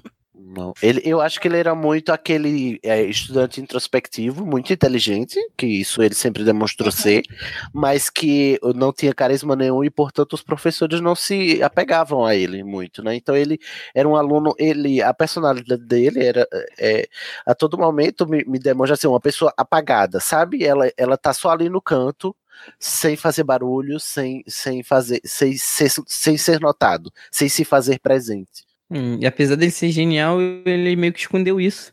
Tanto que ele criou tantos feitiços sinistros, cara. Pega E isso é um aí- problema de autoestima, né? Que provavelmente veio da, da infância dele, de, de nada que ele fazia, é, o pai dele gostava, né? Que a gente até já falou no começo. Então temos um É, problema sério de autoestima. É, mas os feitiços sinistros, ele também fez um feitiço de cura. Qual foi? Exato. Foi o contra-feitiço O- do. o- o Isso, Venera. Ah, é, ele é um bom, ele é um bruxo talentoso, né? Isso aí sem dúvida, né? Tanto que ele conseguiu, no meio da Batalha dos Sete Potters, mirar na orelha. Aham, Cara, pra não, imagina, pra não tanta matar, gente. exatamente. Uhum. Ele mirando uma orelhinha pequenininha, pô. Isso foi genial. Isso mostra como o cara era bom em Ele era bom mesmo. feitiços. Pena que, né? Usou seus talentos para coisas cebosas. Tinha muito sebo no cabelo. Ah, e com os- No nariz. Também. E com os colegas da, da, da casa dele, da Sonserina. Tá Ele falando. devia ser de todo É, mundo. devia Era Tudo começou Ele da mão. arranjou, ele arranjou uns amigos cebosos, assim, tornaram ele. Se ele não era cebosinho o suficiente, tornaram ele mais ceboso. E, enfim. Foi- Foi um viés de confirmação, Aí, né? E a relação dele e o Draco nos livros, pelo amor de Deus, é irritante. Toda vez que o Draco tem uma discussão com o Harry e aparece o Snape e o Snape toma partido do Draco, cara, que saco. Isso é insuportável do Snape. Ele tá nem aí, ele, mesmo que o Draco esteja errado, ele vai lá, assume a frente, e o Draco é o meu garoto, vou protegê-lo até o fim. Isso é um porre. Isso mesmo antes do da promessa lá do. Não, mas ele é padrinho do, do Draco. Padrinho Ele de é bebê. E é? É, Como é que É, é? padrinho, sério? ele é padrinho do Draco. Não, não sabia. Uhum. Então, aí só Não. confirma. É por isso que é esse amor es- escroto, estranho, que humilha os outros. Eu acho que é também porque. É a força Ah, de humilhar o. Harry, né? É, de humilhar o. Harry. E também porque o, o. O Lúcio, a família Malfoy foi a única que escapou, né? Ilesa, assim, do, da, da guerra, do- dos comerciais da morte, né? Que não foram presos e tal. Então eu acho que, sei lá. Até pra manter o disfarce, ele também exagerava um pouco na mão, pra, é, apoiando o Draco, pra, pra ninguém perceber que ele era um agente duplo do Dumbledore. Uhum. É, pode ser. Mas isso não justifica o fato dele ser bully com todos os alunos. Todos, todos, todos. Principalmente da Grifinória. Que eu acho meio sacanagem. Grifin- Ah, é porque da Grifinória não pode ser bullying, né? Só pode dar É. ser Claro bullying com os outros. As outras caras. Ave Maria, se alguém maltratar alguém da Grifinória, meu Deus, o mundo acaba. Mas da Lufa Lufa pode jogar pedra. Fizeram sete livros sobre um, um, um Grifinório que foi, foi, foi maltratado. Ô, gente, pelo amor de Deus, o Harry, ele visitou toda, quase todas as, quase todos os salões comunais, só não visitou da Lufa-Lufa, por que será? Ela falou que foi a melhor casa, não merece o Harry lá. Olha, isso é um bom argumento. Ai, ai. Vamos, Pablo, avança. E É que a cuida, falar, falar, começar. falar em outras casas, como é que era a relação do, do pequeno Severo com os outros colegas de outras casas? Se tinha também melhores amigos nelas, ou se tinha inimizades. Eu acho que a gente já comentou que eu acho que só foi no, comentado mesmo do da Grifinória, né? Ó, No e a única amizade que ele ele- tinha era a Lilia, né? É, e tipo, todos os bullies estavam na Na Grifinória. É, me ajude até a ajudar, viu, Luiz? Me ajuda até a ajudar, Luiz.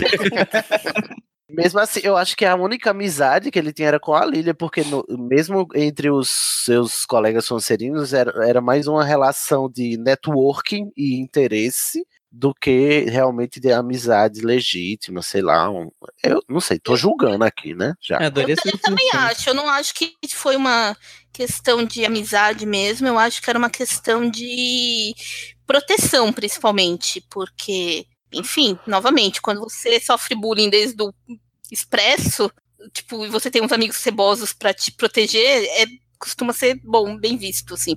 Uhum. né? Só pra deixar um adendo, olha só a diferença de um garoto que sofria bullying da Sonserina, que é o Snape, Ah. para o alvo e toda criança amaldiçoada. Só pra deixar bem claro, mostrando mais uma vez que esse livro não é canon e ele não existiu de verdade. A JK não se responsabiliza. Eu pensei que ele ia dizer, olha a diferença de uma pessoa que foi da Sonserina e sofreu bullying e uma pessoa que foi da Grifinória e sofreu bullying, que é o Harry. Já só pra defender a casa. Eu não pensei Ai. tão à frente, deveria ter pensado nisso. Enfim, isso daí foram as perguntas sobre a escola, a experiência escolar. Agora vamos pro, pra um lado mais afetivo, amoroso.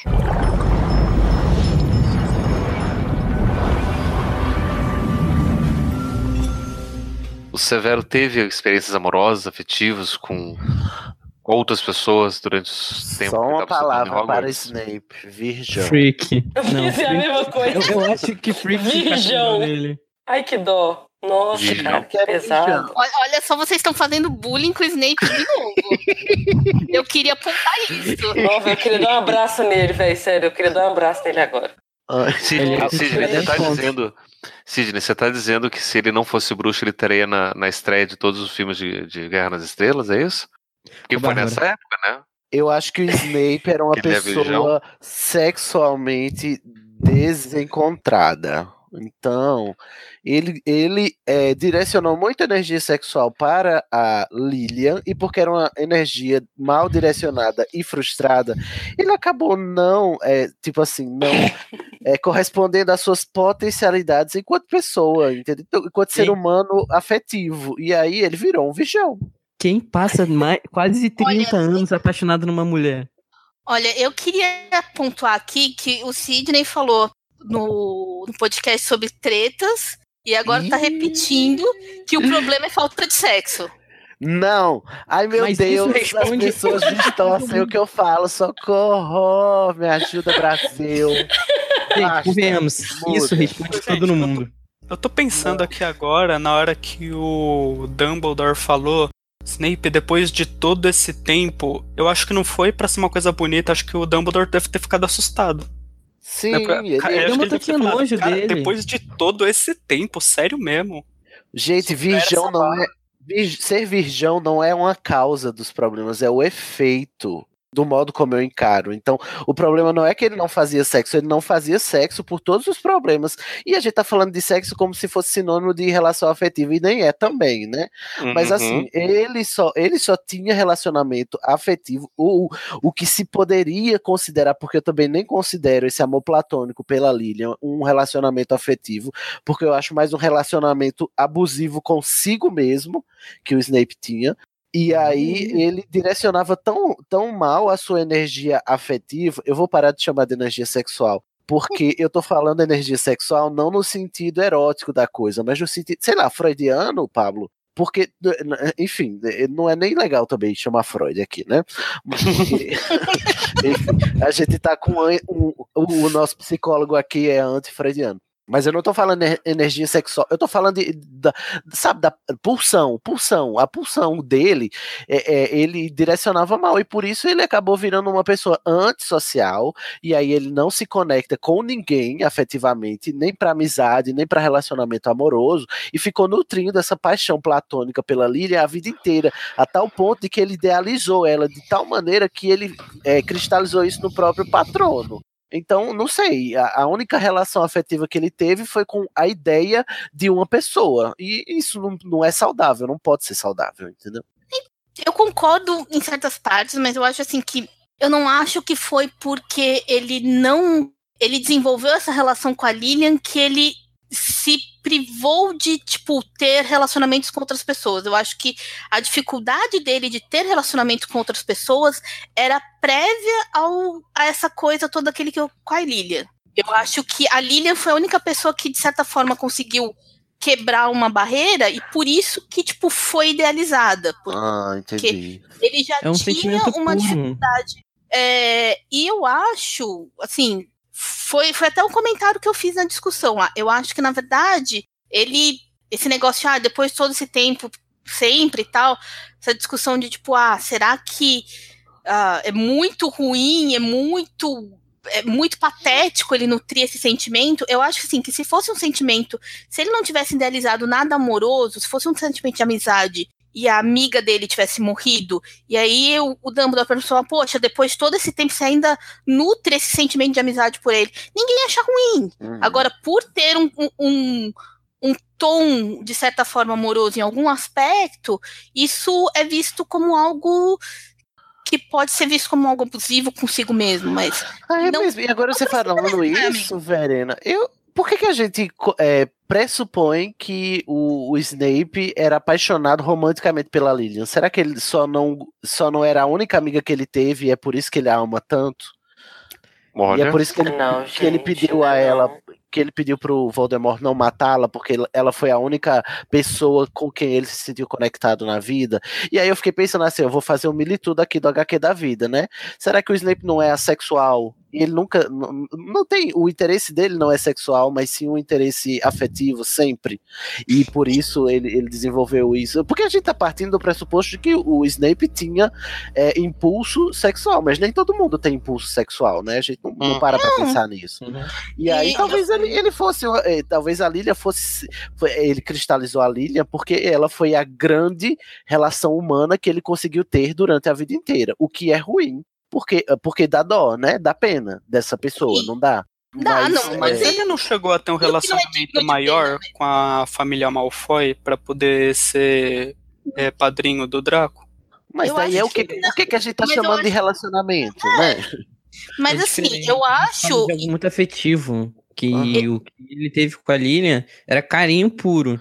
Era carinho de Malfoy dar era- atenção, receber. E Malfoy era por interesse. Era negócios, Ó, isso, ó, era a negócio. gente E tem eu que considerar acho que assim. talvez o. Eu acho que talvez, na verdade, o Snape nem soubesse de verdade o que era o, o sentimento dele, assim, sabe? Se, tipo, é- era uma paixão, se era um carinho grande, porque, assim, ele não tem bagagem nenhuma. Uhum. Ele não tem relacionamento nenhum, tanto de amizade quanto de amor. parâmetro de comparação, Ele não né? tem parâmetro. Uhum. Então, talvez nem ele saiba o, o O que que era. exatamente era aquele sentimento. Nossa, lacrou, Verena, lacrou. Uhum. Você, eu, eu não sei se vocês vão concordar comigo, mas eu acabei de ter também um, pensa- um devaneio que ele parece muito com Voldemort. Essa questão da falta do carinho, do não saber o que é amor, Sim. Dele se sentir perdido, daquela curiosidade das trevas. Óbvio que ele não se aprofundou tanto igual o, o Tom, mas que eles são bem parecidos, eles são. Eu Mas acho- aí, aí eu acho que tem uma, uma, diferença fundamental que foi justamente a presença da, da Lilian na vida do, do Severo, que o, o Tom não teve nada assim. Nem isso, né? É. Eu acho que é mesmo, e talvez seja essa a grande diferença. A gente sempre compara, são três grandes órfãos, né? Para todos os efeitos: o, o, o Harry, o, o Snape e o Voldemort. E aí o Harry, ele saiu de um lar abusivo, mas ele teve um amparo familiar, que a gente pode considerar, tanto de amizade que é com a Hermione e com o Rony, quanto familiar com o pessoal lá, do, os- o- a família dos Weasley e tal. E todo A mundo da ordem em ordem geral. também. Da Uhum. ordem. O Snape, ele teve é, a Lilian, que foi essa, sei lá, essa luz no fim do túnel, né? Que, que fez com que ele tomasse certas escolhas e outras não. E o Voldemort, nem isso, nem, nem essa luzinha. Então, eu acho que talvez seja essa a grande diferença entre os três personagens, né? De, de a que ponto eles chegaram nas trevas. Porque o Voldemort, ele não podia amar por causa da mãe. Daquela questão dela ter. é, enfei- não enfeitiçado, mas sim ter dado a poção do amor pro pai dela, pra, pro pai dele. Ele, ele acabou crescendo, sendo gerado de uma relação onde eram um falso amor, que fez com que ele fosse bloqueado a sensação e o sentimento do amor. Pera que isso é, do, do- isso é da penseira do Voldemort. É outra, outra tá personagem. misturando, tá misturando as águas aqui. Potter é uma obra sobre o amor. É, sobre... Descobriu agora. E sobre mães. Mas eu, eu quero deixar registrado aqui que eu fiquei muito revoltada quando você, no do, da criança amaldiçoada, que ninguém falou que o que é é a minha visão do Voldemort que tipo, gente, Voldemort pra mim é sexuado. Eu não consigo Claro. imaginar aquele cara com tesão em ninguém. Talvez com muito esforço na cobra. Mas assim, forçando muita amizade. Isso é- isso é só pra deixar bem claro, isso é crime. FBI, se você estiver me escutando, eu não compartilho dessas Ah. ideias. Pablo, por favor, tome as rédeas de volta.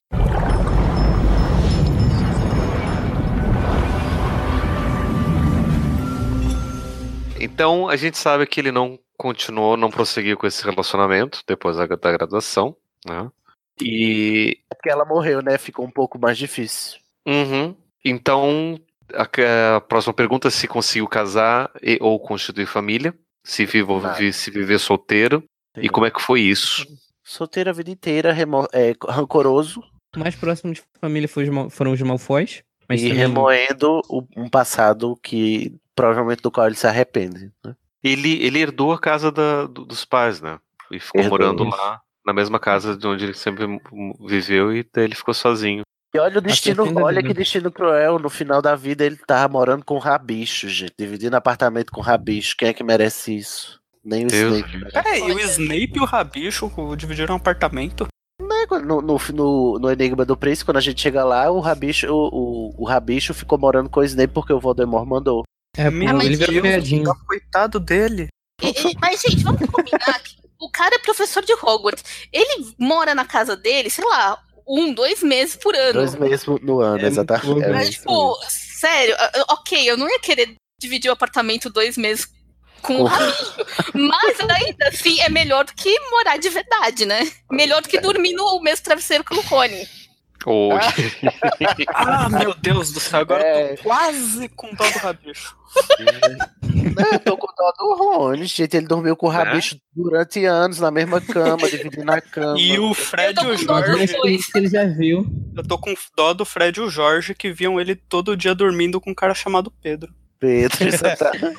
Aí, tipo assim, mas eu acho que o Jorge e o Fred eles disseram: ah, deixa, deixa o Rony, a vida é dele, ele faz o rolê dele, Eu o rolê é dele. Eu acho que eles, o Fred é eles nem assim. perguntaram, né? Não, falaram, eu não, acho- não vou nem perguntar, de- deixa quieto. Eu acho que o, que o Rony era tão insignificante pro Fred e o George que eles nem ficavam olhando o Rony.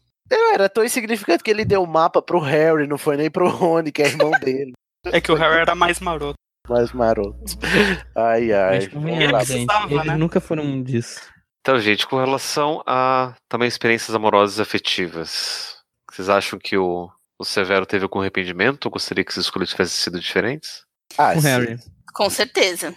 Eu acho que ele se arrepende do da briga toda com a Lilian. Ele, eu acho que ele se arrepende no final, eu acho que ele se arrependeu do relacionamento com o Harry de certa forma, mas de certa forma, mas também assim, Tem não vou frase. dizer que ele não era uma, uma cebosa com o Harry, mas e que não tinha muito do, da relação do, do negócio do, do James nessa em fato de ser uma alma cebosa com o Harry. Mas eu acho que também era era muito era bom pro disfarce dele ser uma alma cebosa com o Harry. Sim. Mas assim, convenhamos que em Hogwarts sempre foi o Snape que tava protegendo o Harry. Sim, Tanto que no primeiro livro, Mas na primeira oportunidade teve. não, Eu acho que era a função, era por força do, do, do Dumbledore que tava mandando ele fazer. Mas Não, Não. isso aí é, é, é, é eu acho que irrelevante. um pouco dos Não é- dois.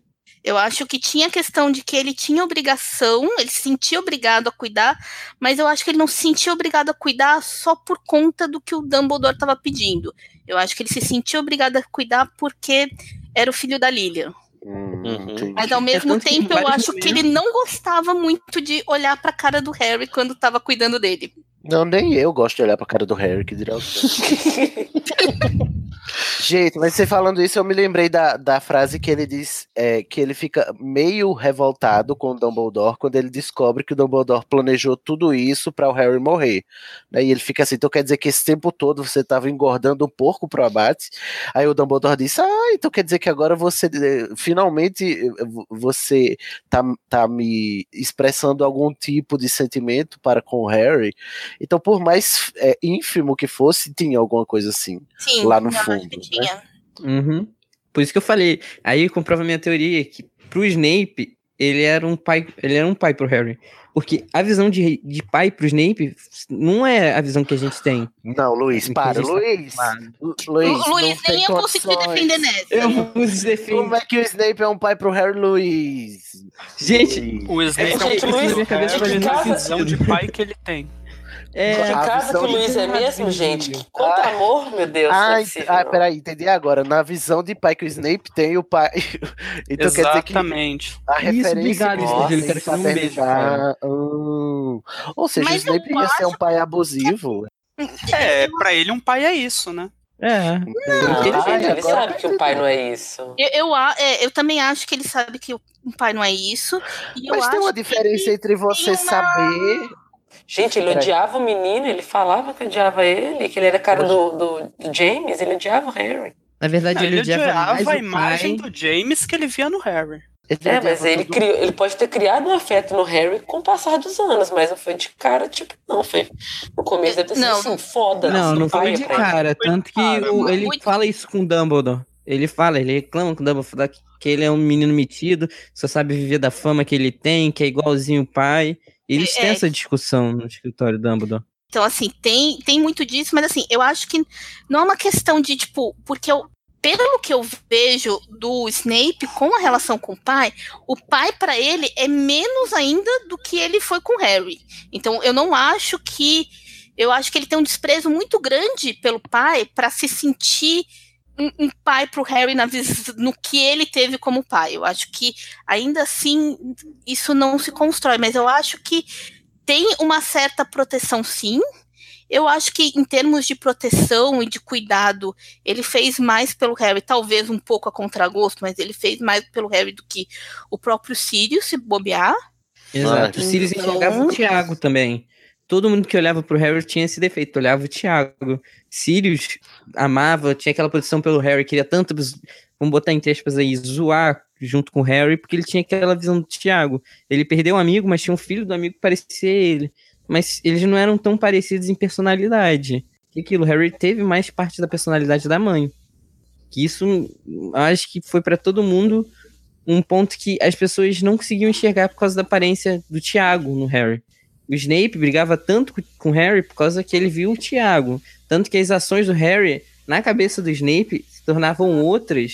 Se tornavam. é, como posso dizer? Se tornavam ruins na visão do Snape por causa que ele tinha a visão do Tiago. E do Sirius transformava uma visão carinhosa, porque ele viu o Tiago e queria o amigo dele de volta.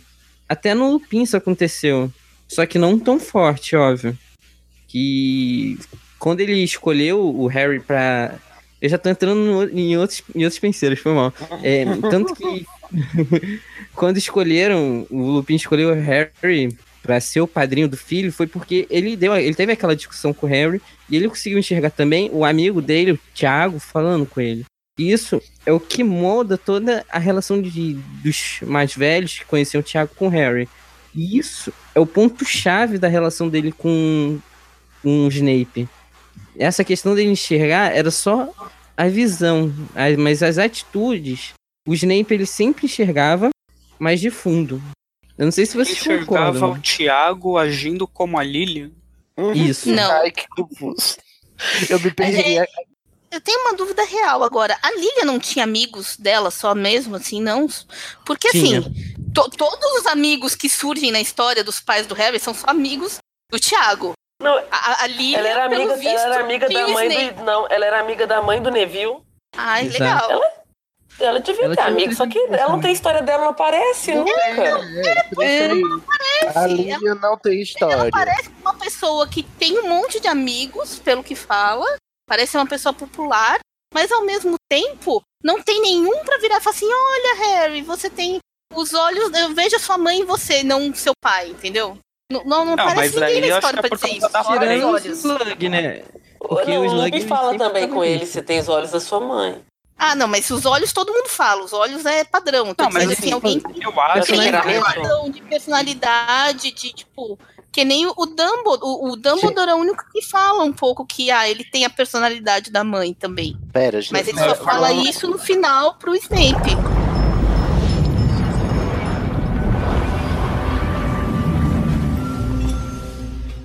Agora, por exemplo, vai falar de muita coisa profissional que muitas dessas já foram até faladas, né? Então, por exemplo, primeira pergunta, né? Depois da, da, da graduação, qual foi a experiência profissional do, do, do Snape? Foi ser foi- da morte. E depois, logo em seguida, professor. E daí eu tava fazendo as contas aqui, ele. Se ele foi contratado no ano que o Harry nasceu, ele nasceu em 81. Então o Snape tinha 21 anos de idade. Sim, porque ele era da contratado. mesma idade dos, dos outros. É. Na verdade, foi um, foi um ano depois. Foi assim, foi no ano que o Harry morreu. O Harry morreu com. O Harry morreu. Que a Lilian e o Tiago morreram. Ele. É, que foi em 81. O Harry um. nasceu em 80. Isso. É. Então foi com 21 anos. Foi, exato. né? Então ele teve. Então se ele, então se ele se forma com 18, então ele fica 3 Preservativo em Hogwarts não tem. Ah, mas é depois, né? depois de formado, ninguém pode fazer nada. Mas se bem que tem, que tem, que tem uma cena no, no, no filme do é no Prisioneiro que eu acho que é, que é, que é cena nos créditos, em algum momento que de repente dá pra ver os, é, num, num cantinho do mapa, dá pra ver uns pares de pés meio entrelaçados ali. Ah, se agarrando, Fazendo- é verdade. se agarrando, fazendo sem vergonha. É nos créditos. com o filme. É nos Ah. créditos do Prisioneiro de Azkabanto, eu lembrei. Então, então essa, a gente sabe que essas coisas acontecem. Acontece, é. até no mundo bruxo tem putaria. Uhum. Então foram, foram três anos de Amém. Comensal da Morte e daí depois mais 18 anos de professor. Uhum.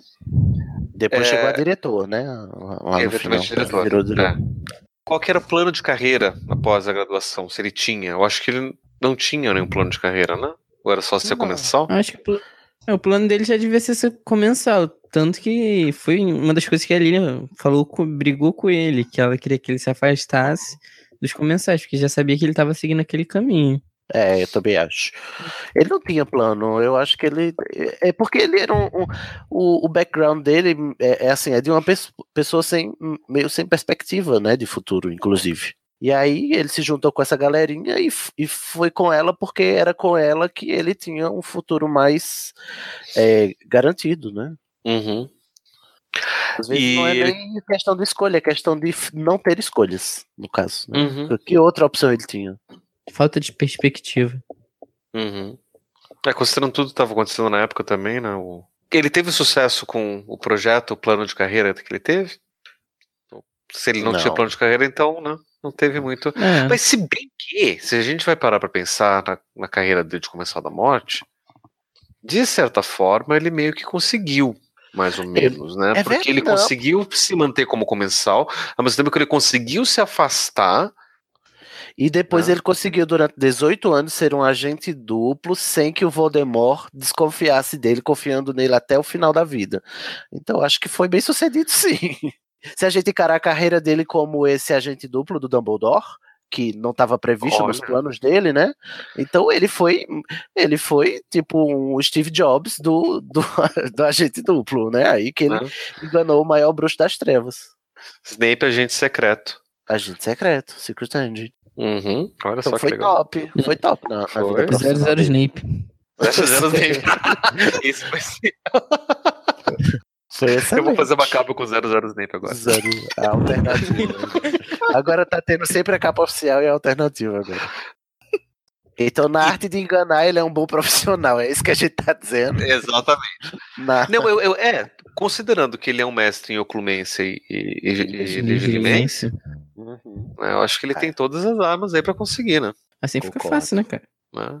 Snape teve algum arrependimento durante o período profissional? Você acha que ele se arrependeu de alguma coisa enquanto ele trabalhava? Ah, sim. Eu acho que ele se é- arrependeu de contar da profecia. É, também acho. Hum, Porque foi a profecia Em que questão causou de a morte da trabalho Lilian, em né? E ele também se arrependeu em questões de trabalho e dos alunos em geral. Isso, com certeza ele se arrependeu. Será? Como ele. Acho que sim, Ah, porque que ele... Ele arrependeu de ter tirado mais pontos da Grifinória. Né? Foi pouco! Porque daí a gente pode pensar que ele teve carreira como agente secreto do Dumbledore e como e como professor. Professor de poções.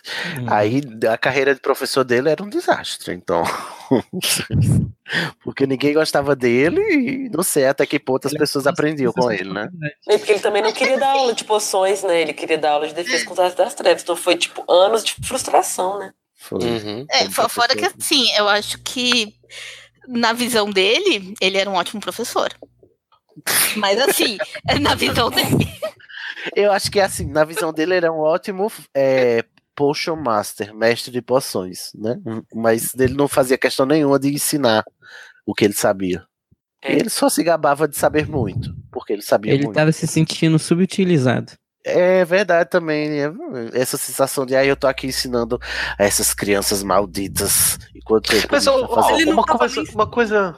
Uma coisa que eu sempre pensei nisso daí, né? De fato, ele queria ser professor de defesa contra as das trevas. Essa daí era o- a vontade dele. Só que o, o Dumbledore nunca deu essa vaga pra ele. Uhum.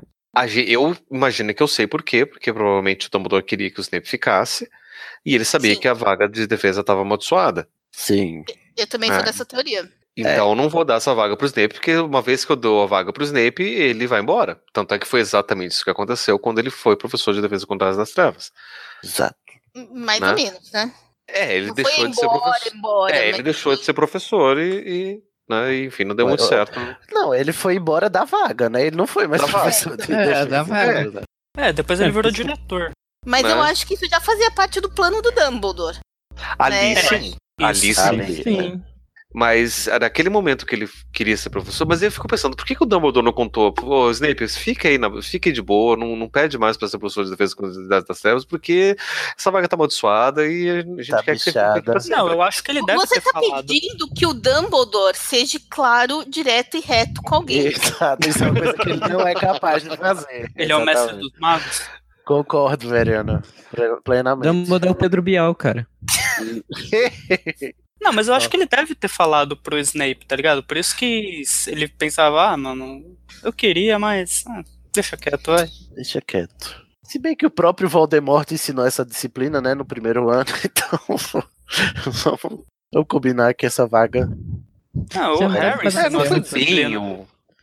Não, ele É, não foi mais professor ou da disciplina. Ele Não, foi ele- monitor, pode-se dizer assim. Igual Ele- monitor da faculdade. Ele ensinou essa disciplina de forma extracurricular. É, mas não foi professor da disciplina. Vamos avançando. Durante essa experiência profissional, o Snape teve alguma experiência marcante? Considerando que agora a gente sabe que ele teve duas profissões, né? De agente secreto e, e professor. Aprender a voar sem vassoura seria A experiência conto. mais. Não, eu acho que a experiência mais marcante da, da vida profissional dele foi ter que matar o Dumbledore. Eu também acho. É, Pra isso deve o ter sido foda. É, eu, Né? eu acho que, que a gente pode falar de duas, né? Ou seja, da experiência dele como agente do mal lá foi, foi a- a- a- auxiliar na, na morte da, da, da Lilian Isso. e depois na morte do Dumbledore. Se bem que o Dumbledore, ele sabia melhor do que ninguém que já tava praticamente morto, né? Não, e o Snape próprio também. Snape Nem sabia tão bem quanto. Então, Tanto é Mas que quando ele fala assim, ah, por favor, Snape, ele tá implorando pro Snape matá-lo. sim. sim. Pra mim é, é Mas é basicamente aí a diferença é essa. O Dumbledore, querendo ou não, foi a única pessoa que acreditou na redenção do Snape.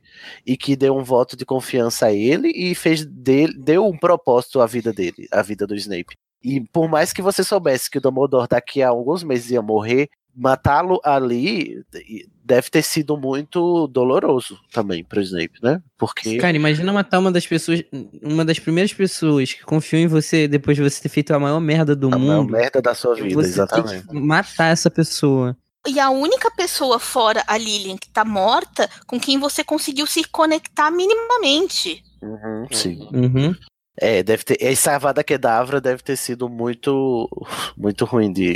de... Aí, gente, agora eu vou fazer um parêntese. Eu sei que o Enigma do Príncipe é um filme que, puta que. É, um, é um muito ruim em questão de adaptação.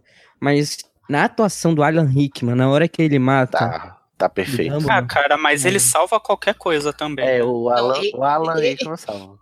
Ele salva todos os filmes. Apesar da cena estar toda errada, toda errada, o Alan Rickman atua maravilhosamente. Gente, Mas não é cara- disso que estamos falando.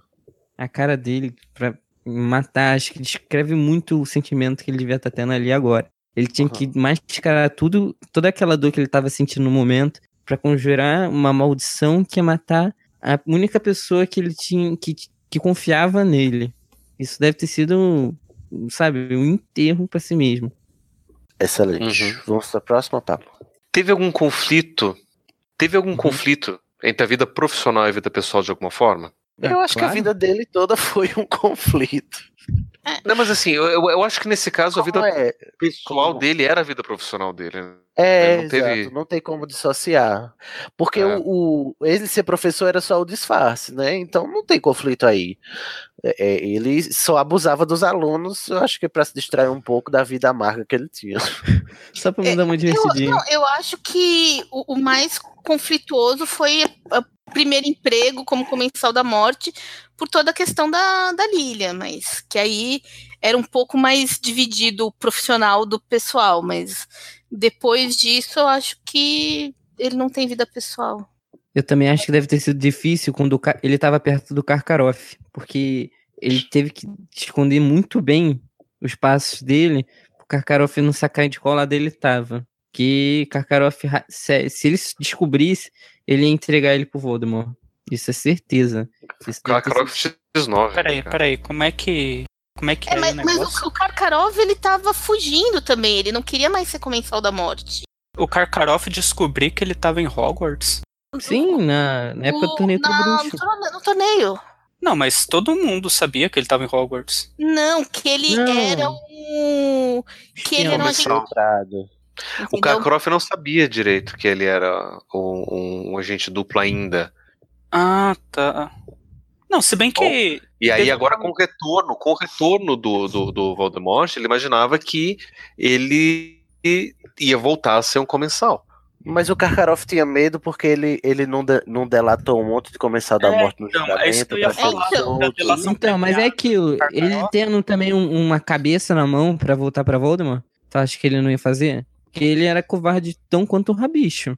É, mas assim, eu primeiro que eu acho que o Rabicho, em muito aspecto, ele é covarde, sim, mas o, o Rabicho, bem ou mal, foi Vocês. muito leal. Não É, foi leal, final, não. sim. Foi coragem. Vocês não queiram tirar o rabicho da Grifinória, assume suas É. merda, assume seus BO, tá? Grifinória. bicha é corajoso demais. Rabicho é corajoso.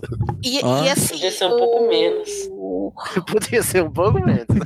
O, o Snape ele fala que o que o ó, que o Karkaroff tá, tá pensando em fugir, que e, e É daí ele sabia que ele ia morrer. Não, porque não o queria mais era... aquela vida, mas Não, gente, não, calma, calma, calma, calma, calma, calma. O Karkaroff estava com medo da marca negra estar voltando a aparecer, porque ele sabia que se o, o Voldemort voltasse, ele ia ser o primeiro a morrer, porque ele delatou um monte de comensal da morte. Era por isso que ele estava nervoso com o Snape, porque ele sabia que o Snape também era comensal da morte, e ficou dizendo: aí, vamos comparar a tua tatuagem na minha, mostra a minha que eu mostro a tua, mostra a minha que eu mostro a tua. E Eu aí ficou essa nessa aí. E aí, quando o Voldemort voltou, ele, tanto é que ele fugiu e foi o primeiro comensal da morte, ex-comensal da morte a morrer, né, gente? Depois tem notícia que Então. o Karkaroff morreu, foi Mas tem a, assassinado. primeira, tem a primeira cena da penseira que o, aparece lá a delação premiada lá do Karkaroff e ele é, ele fala lá, né? Ah, te- teve o Snape também, teve o Snape. Exato, ele o- conhecia todos os o. Dumbledore- Exato. Quem puder dedurar pra se salvar, ele faz. Então, mas o Dumbledore fala, não, o Snape voltou pro nosso lado antes da queda do Lorde das Trevas e deu várias informações valiosas. Então ele também sabia que o Snape era um agente duplo. Mas Não, o Karkaroff Esse aí ele não acreditava. sabia. Ele acreditava que ele o, falava o, que uma o Snape era um. Não, gente, os comensais da morte sempre acharam que o Snape era um agente duplo para o Voldemort, não para o Dumbledore. Ele estava infiltrado em Hog- Hogwarts a, a serviço do Voldemort, quando na verdade era o contrário. E aí Tanto é por que isso que o quando- Karkaroff co- confiava no Snape, porque ele achava que ele estava lá infiltrado em- em- amando a- ainda a serviço dos comensais da morte. Então, é exatamente isso aí. Então vamos lá, é, Pablo. Agora que sabemos tudo isso, o que, que você quer mais saber de nós?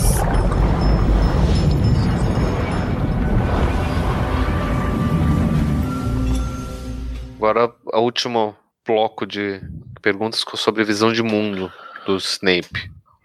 Ele era um Então, o status de sangue caralho. mágico. o status de sangue mágico do Snape, ele era mestiço. Mestiço. Sim, senhor. E ele tinha vergonha Isso disso. daí acaba. Tinha vergonha. E qual que era a visão dele com relação à separação do mundo bruxo e do mundo trouxa? Corta-lhe as cabeças. É, eu acho que na medida que você se junta com os comensais da morte, você já tá dizendo aí que você não liga a mínima pros trouxas, né? Tanto é que a, a pessoa com quem ele mais fazia bullying era a Hermione, que era nascida trouxa. Ai, tadinha da Hermione. Hermione passou por várias coisas que ela não merecia. Não, Hermione justiçada. Ele era preconceituoso com trouxas e com mestiços, só que era um preconceito que ele nutria por si mesmo, já que ele mesmo era mestiço, né? Então ele era mal resolvido. Um mestiço rustido. Um mestiço enrustido. Sai desse armário. Mas será que esse desprezo dele não é pela família dele também? Eu acho Não, que é mais acho pelo que pai. Eu É, total, pelo pai. uhum. E talvez, e, e, novamente, eu acho que deve rolar aquela coisa que acontece com muitas famílias tradicionais bruxas da Sonserina, principalmente, de tipo, olha, se misturar com trouxas não é legal. Então eu acho que ele deve ter ouvido merda na família também. Uhum. Ai, família, olha, se família fosse bom, não começava com F de foda-se, né? Meu Deus do céu.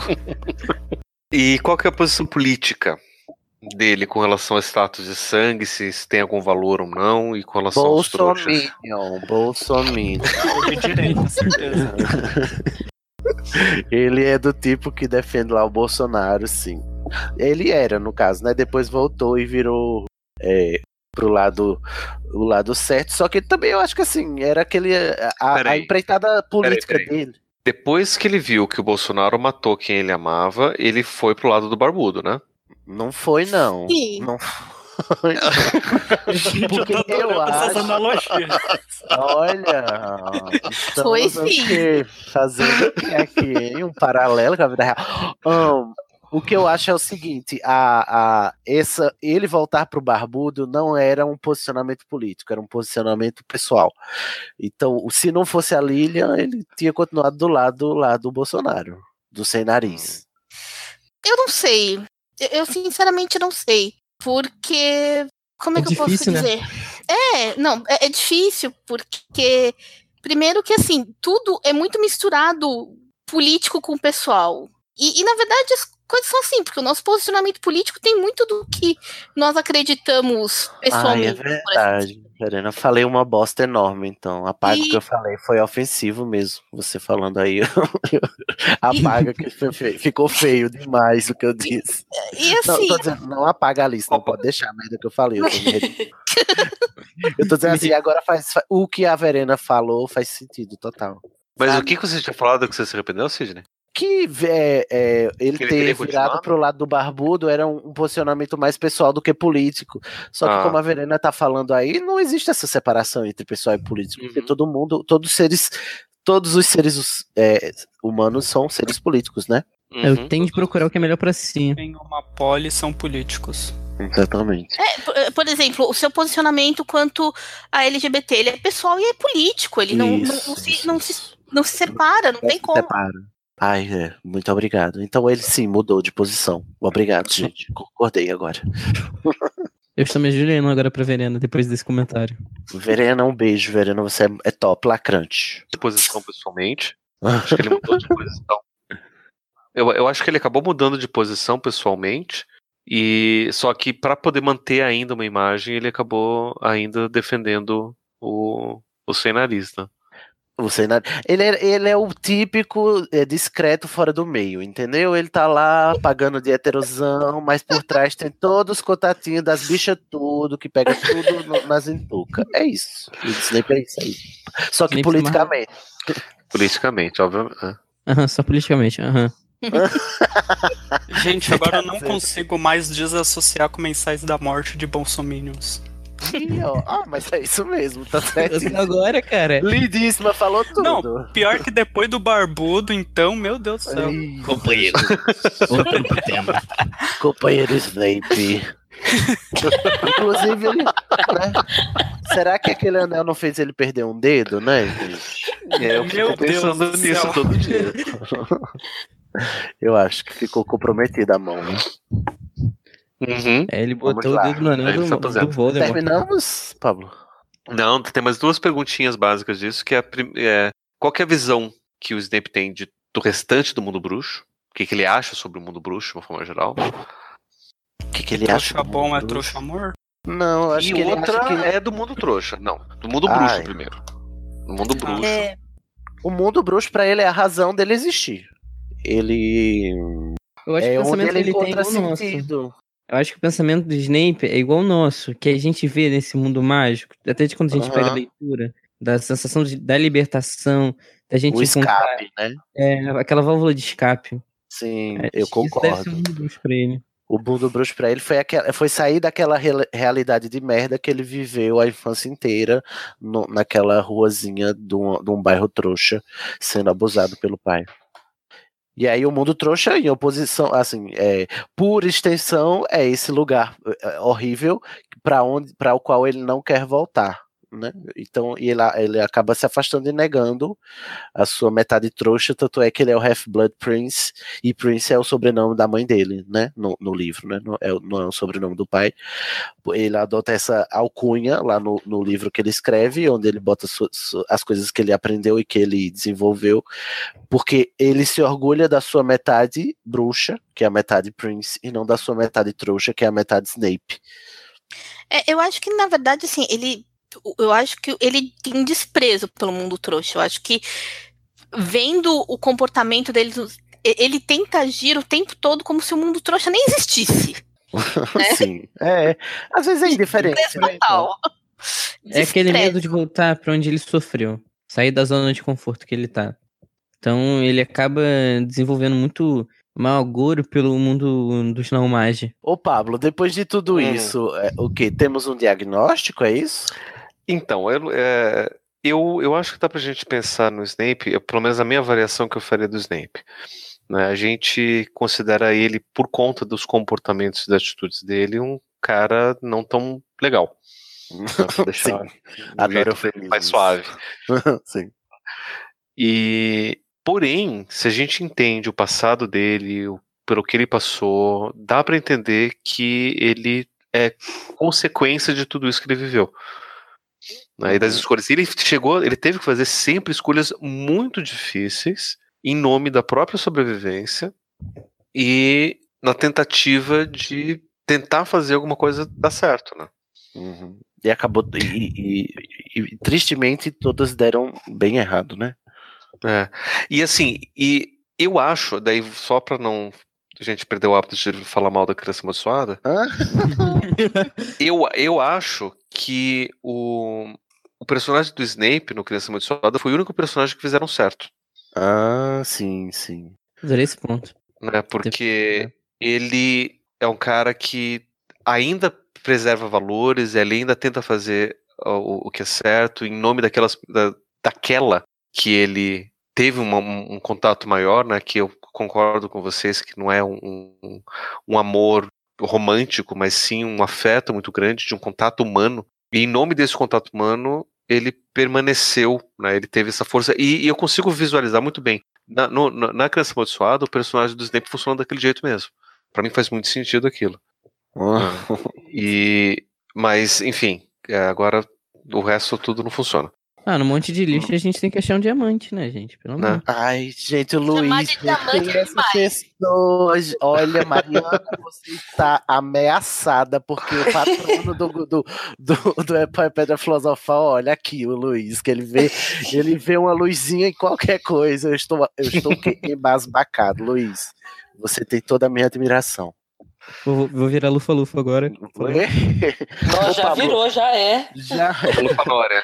Ele é Lufanória. Ih, Lufanória. Ou. Grifinal. Ô, Pablo, é. Eu queria só fazer uma pergunta final, assim, sobre. de- Depois desse debate inteiro e tal.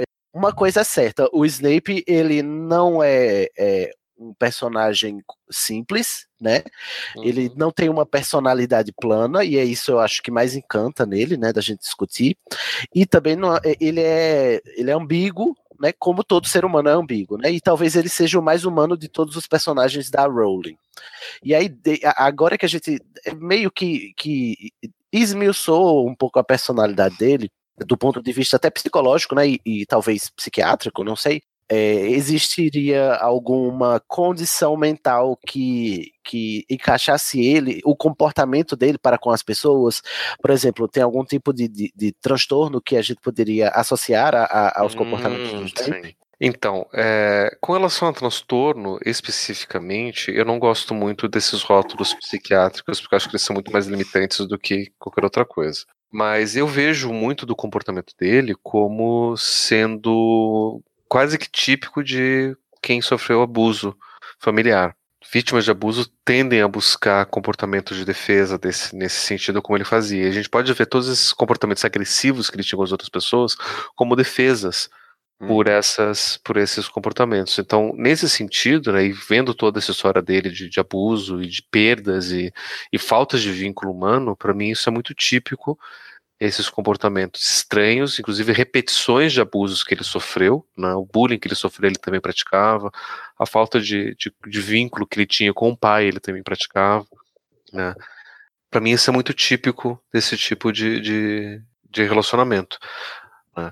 O que faz, por exemplo, né, se o Snape chegasse no meu consultório, né, do, de um psicocurandeiro lá no Hospital de São, Sim, do de São Saint Mons, é, chegasse, tá, me ajuda. Eu ia, ter, eu ia tentar entender toda essa história dele né, e tentar fazer com que ele entendesse essa história dele para que ele pudesse faz, fazer escolhas diferentes. Ou seja, é, é- é, trazendo aqui um, um trouxa que eu acho genial, que é o Sartre, né?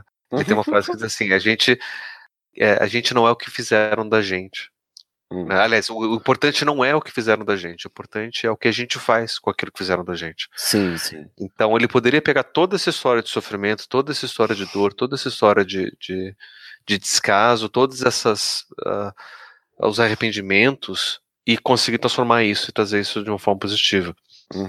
né? E potencialmente ele ser um, um, um professor mais acolhedor, um professor que compreendesse justamente os alunos que sofrem bullying.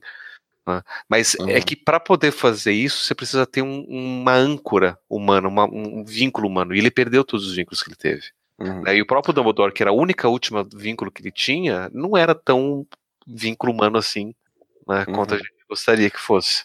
Talvez o grande exercício, ex- exercício terapêutico dele fosse é, estabelecer vínculos com, com pessoas. Ou tentar se aproximar mais, né, da- das pessoas. Que, que ele se distancia tanto, faz tanta questão de se distanciar, né? Uhum. Eu tentaria trabalhar mais, mais nesse caminho. Ai, gente, excelente.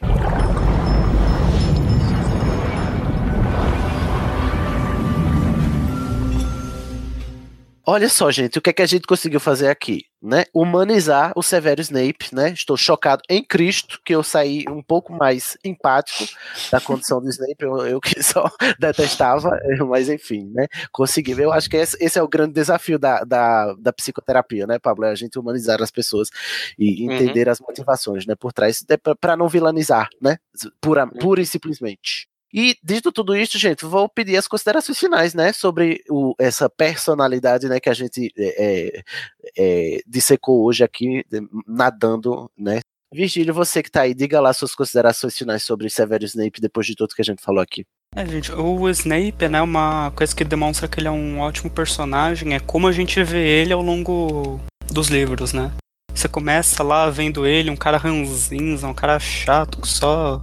Você fala, meu Deus, cara. cha-" E aí depois você vê, né, que não, ele tava tentando salvar o Harry.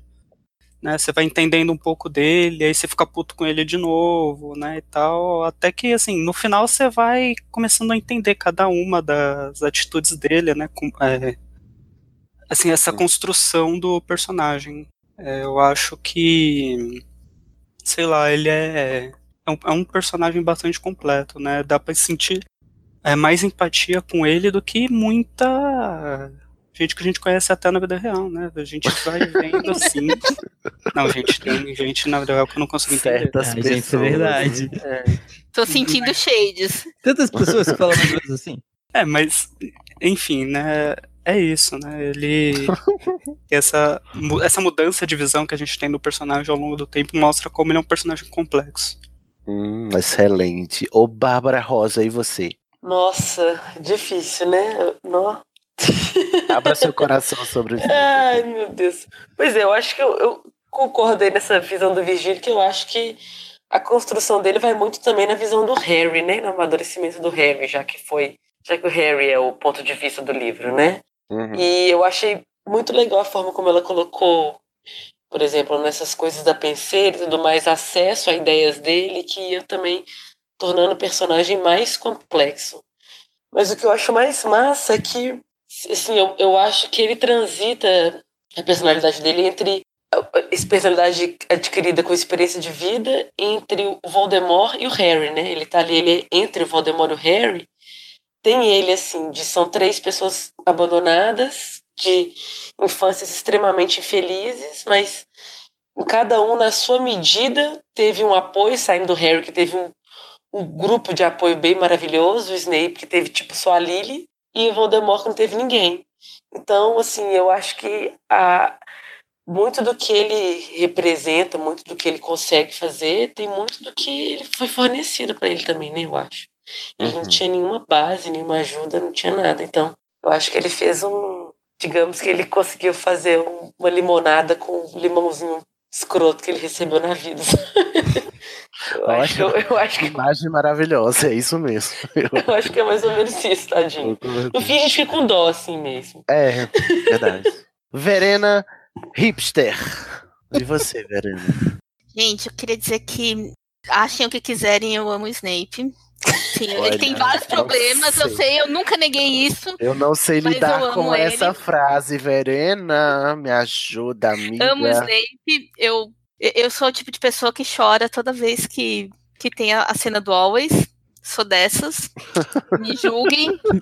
E vocês podem achar triste. Eu também acho, de certa forma, triste, mas as pessoas choram por, por vários motivos. Não, Olha, eu eu acho que é choro uma nessa cena de chorar mesmo.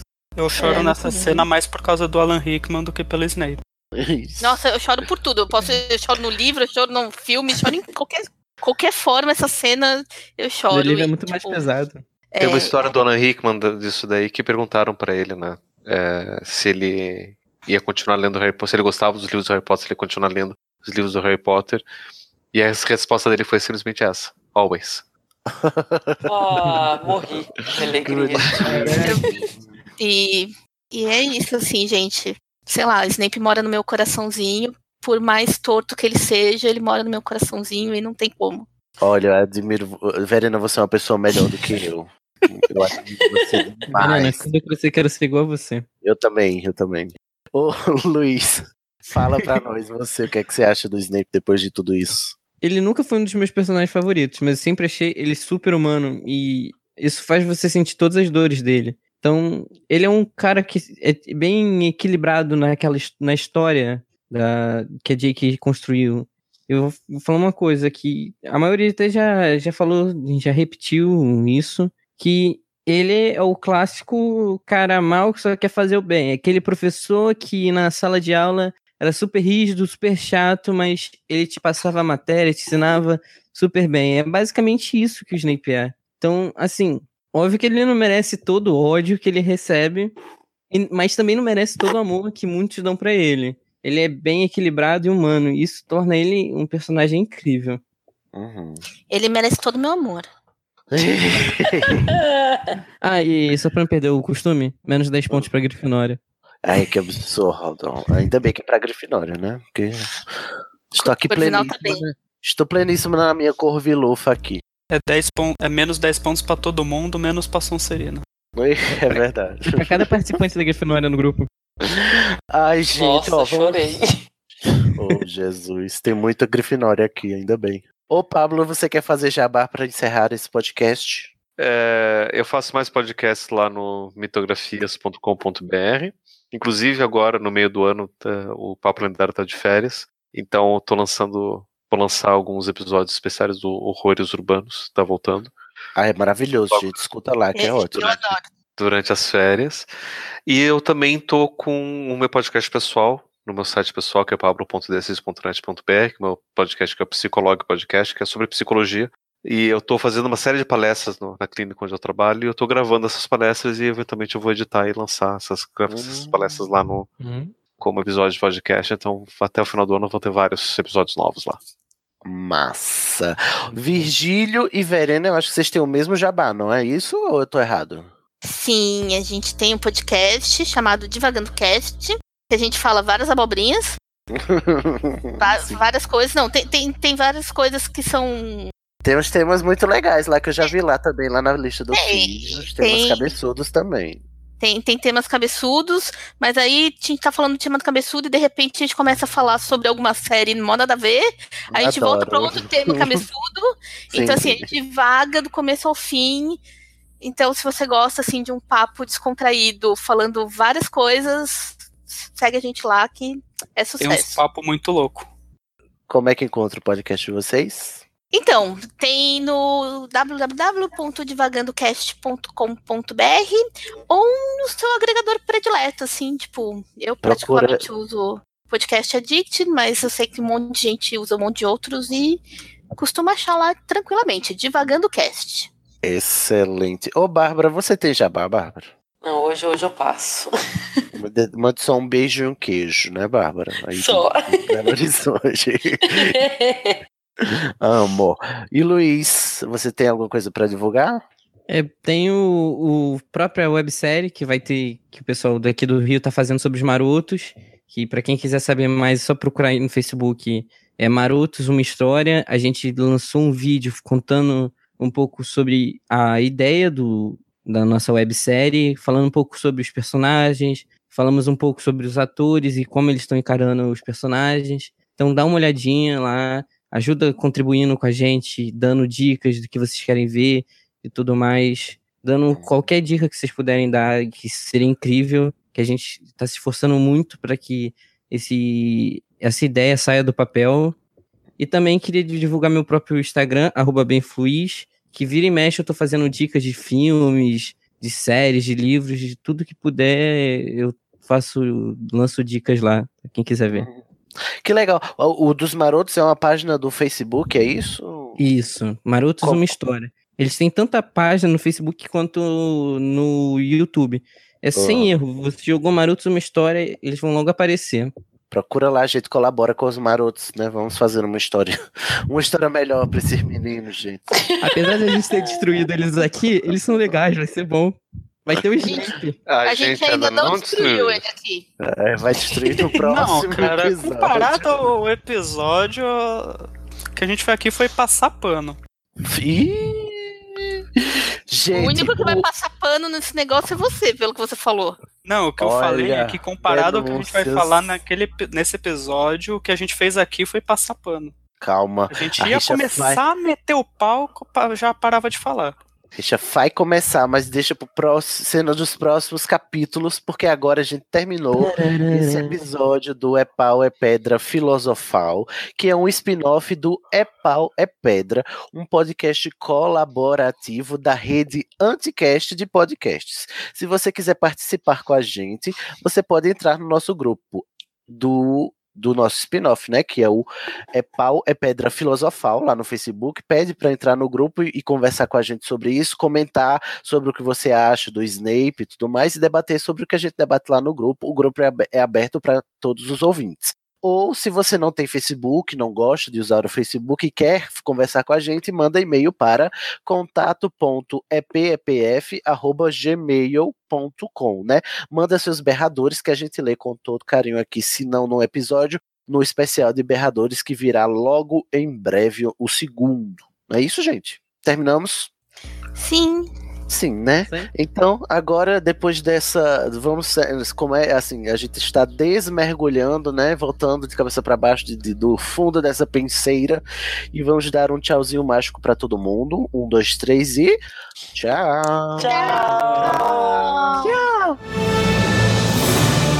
Agora vou me despedir. Mal feito.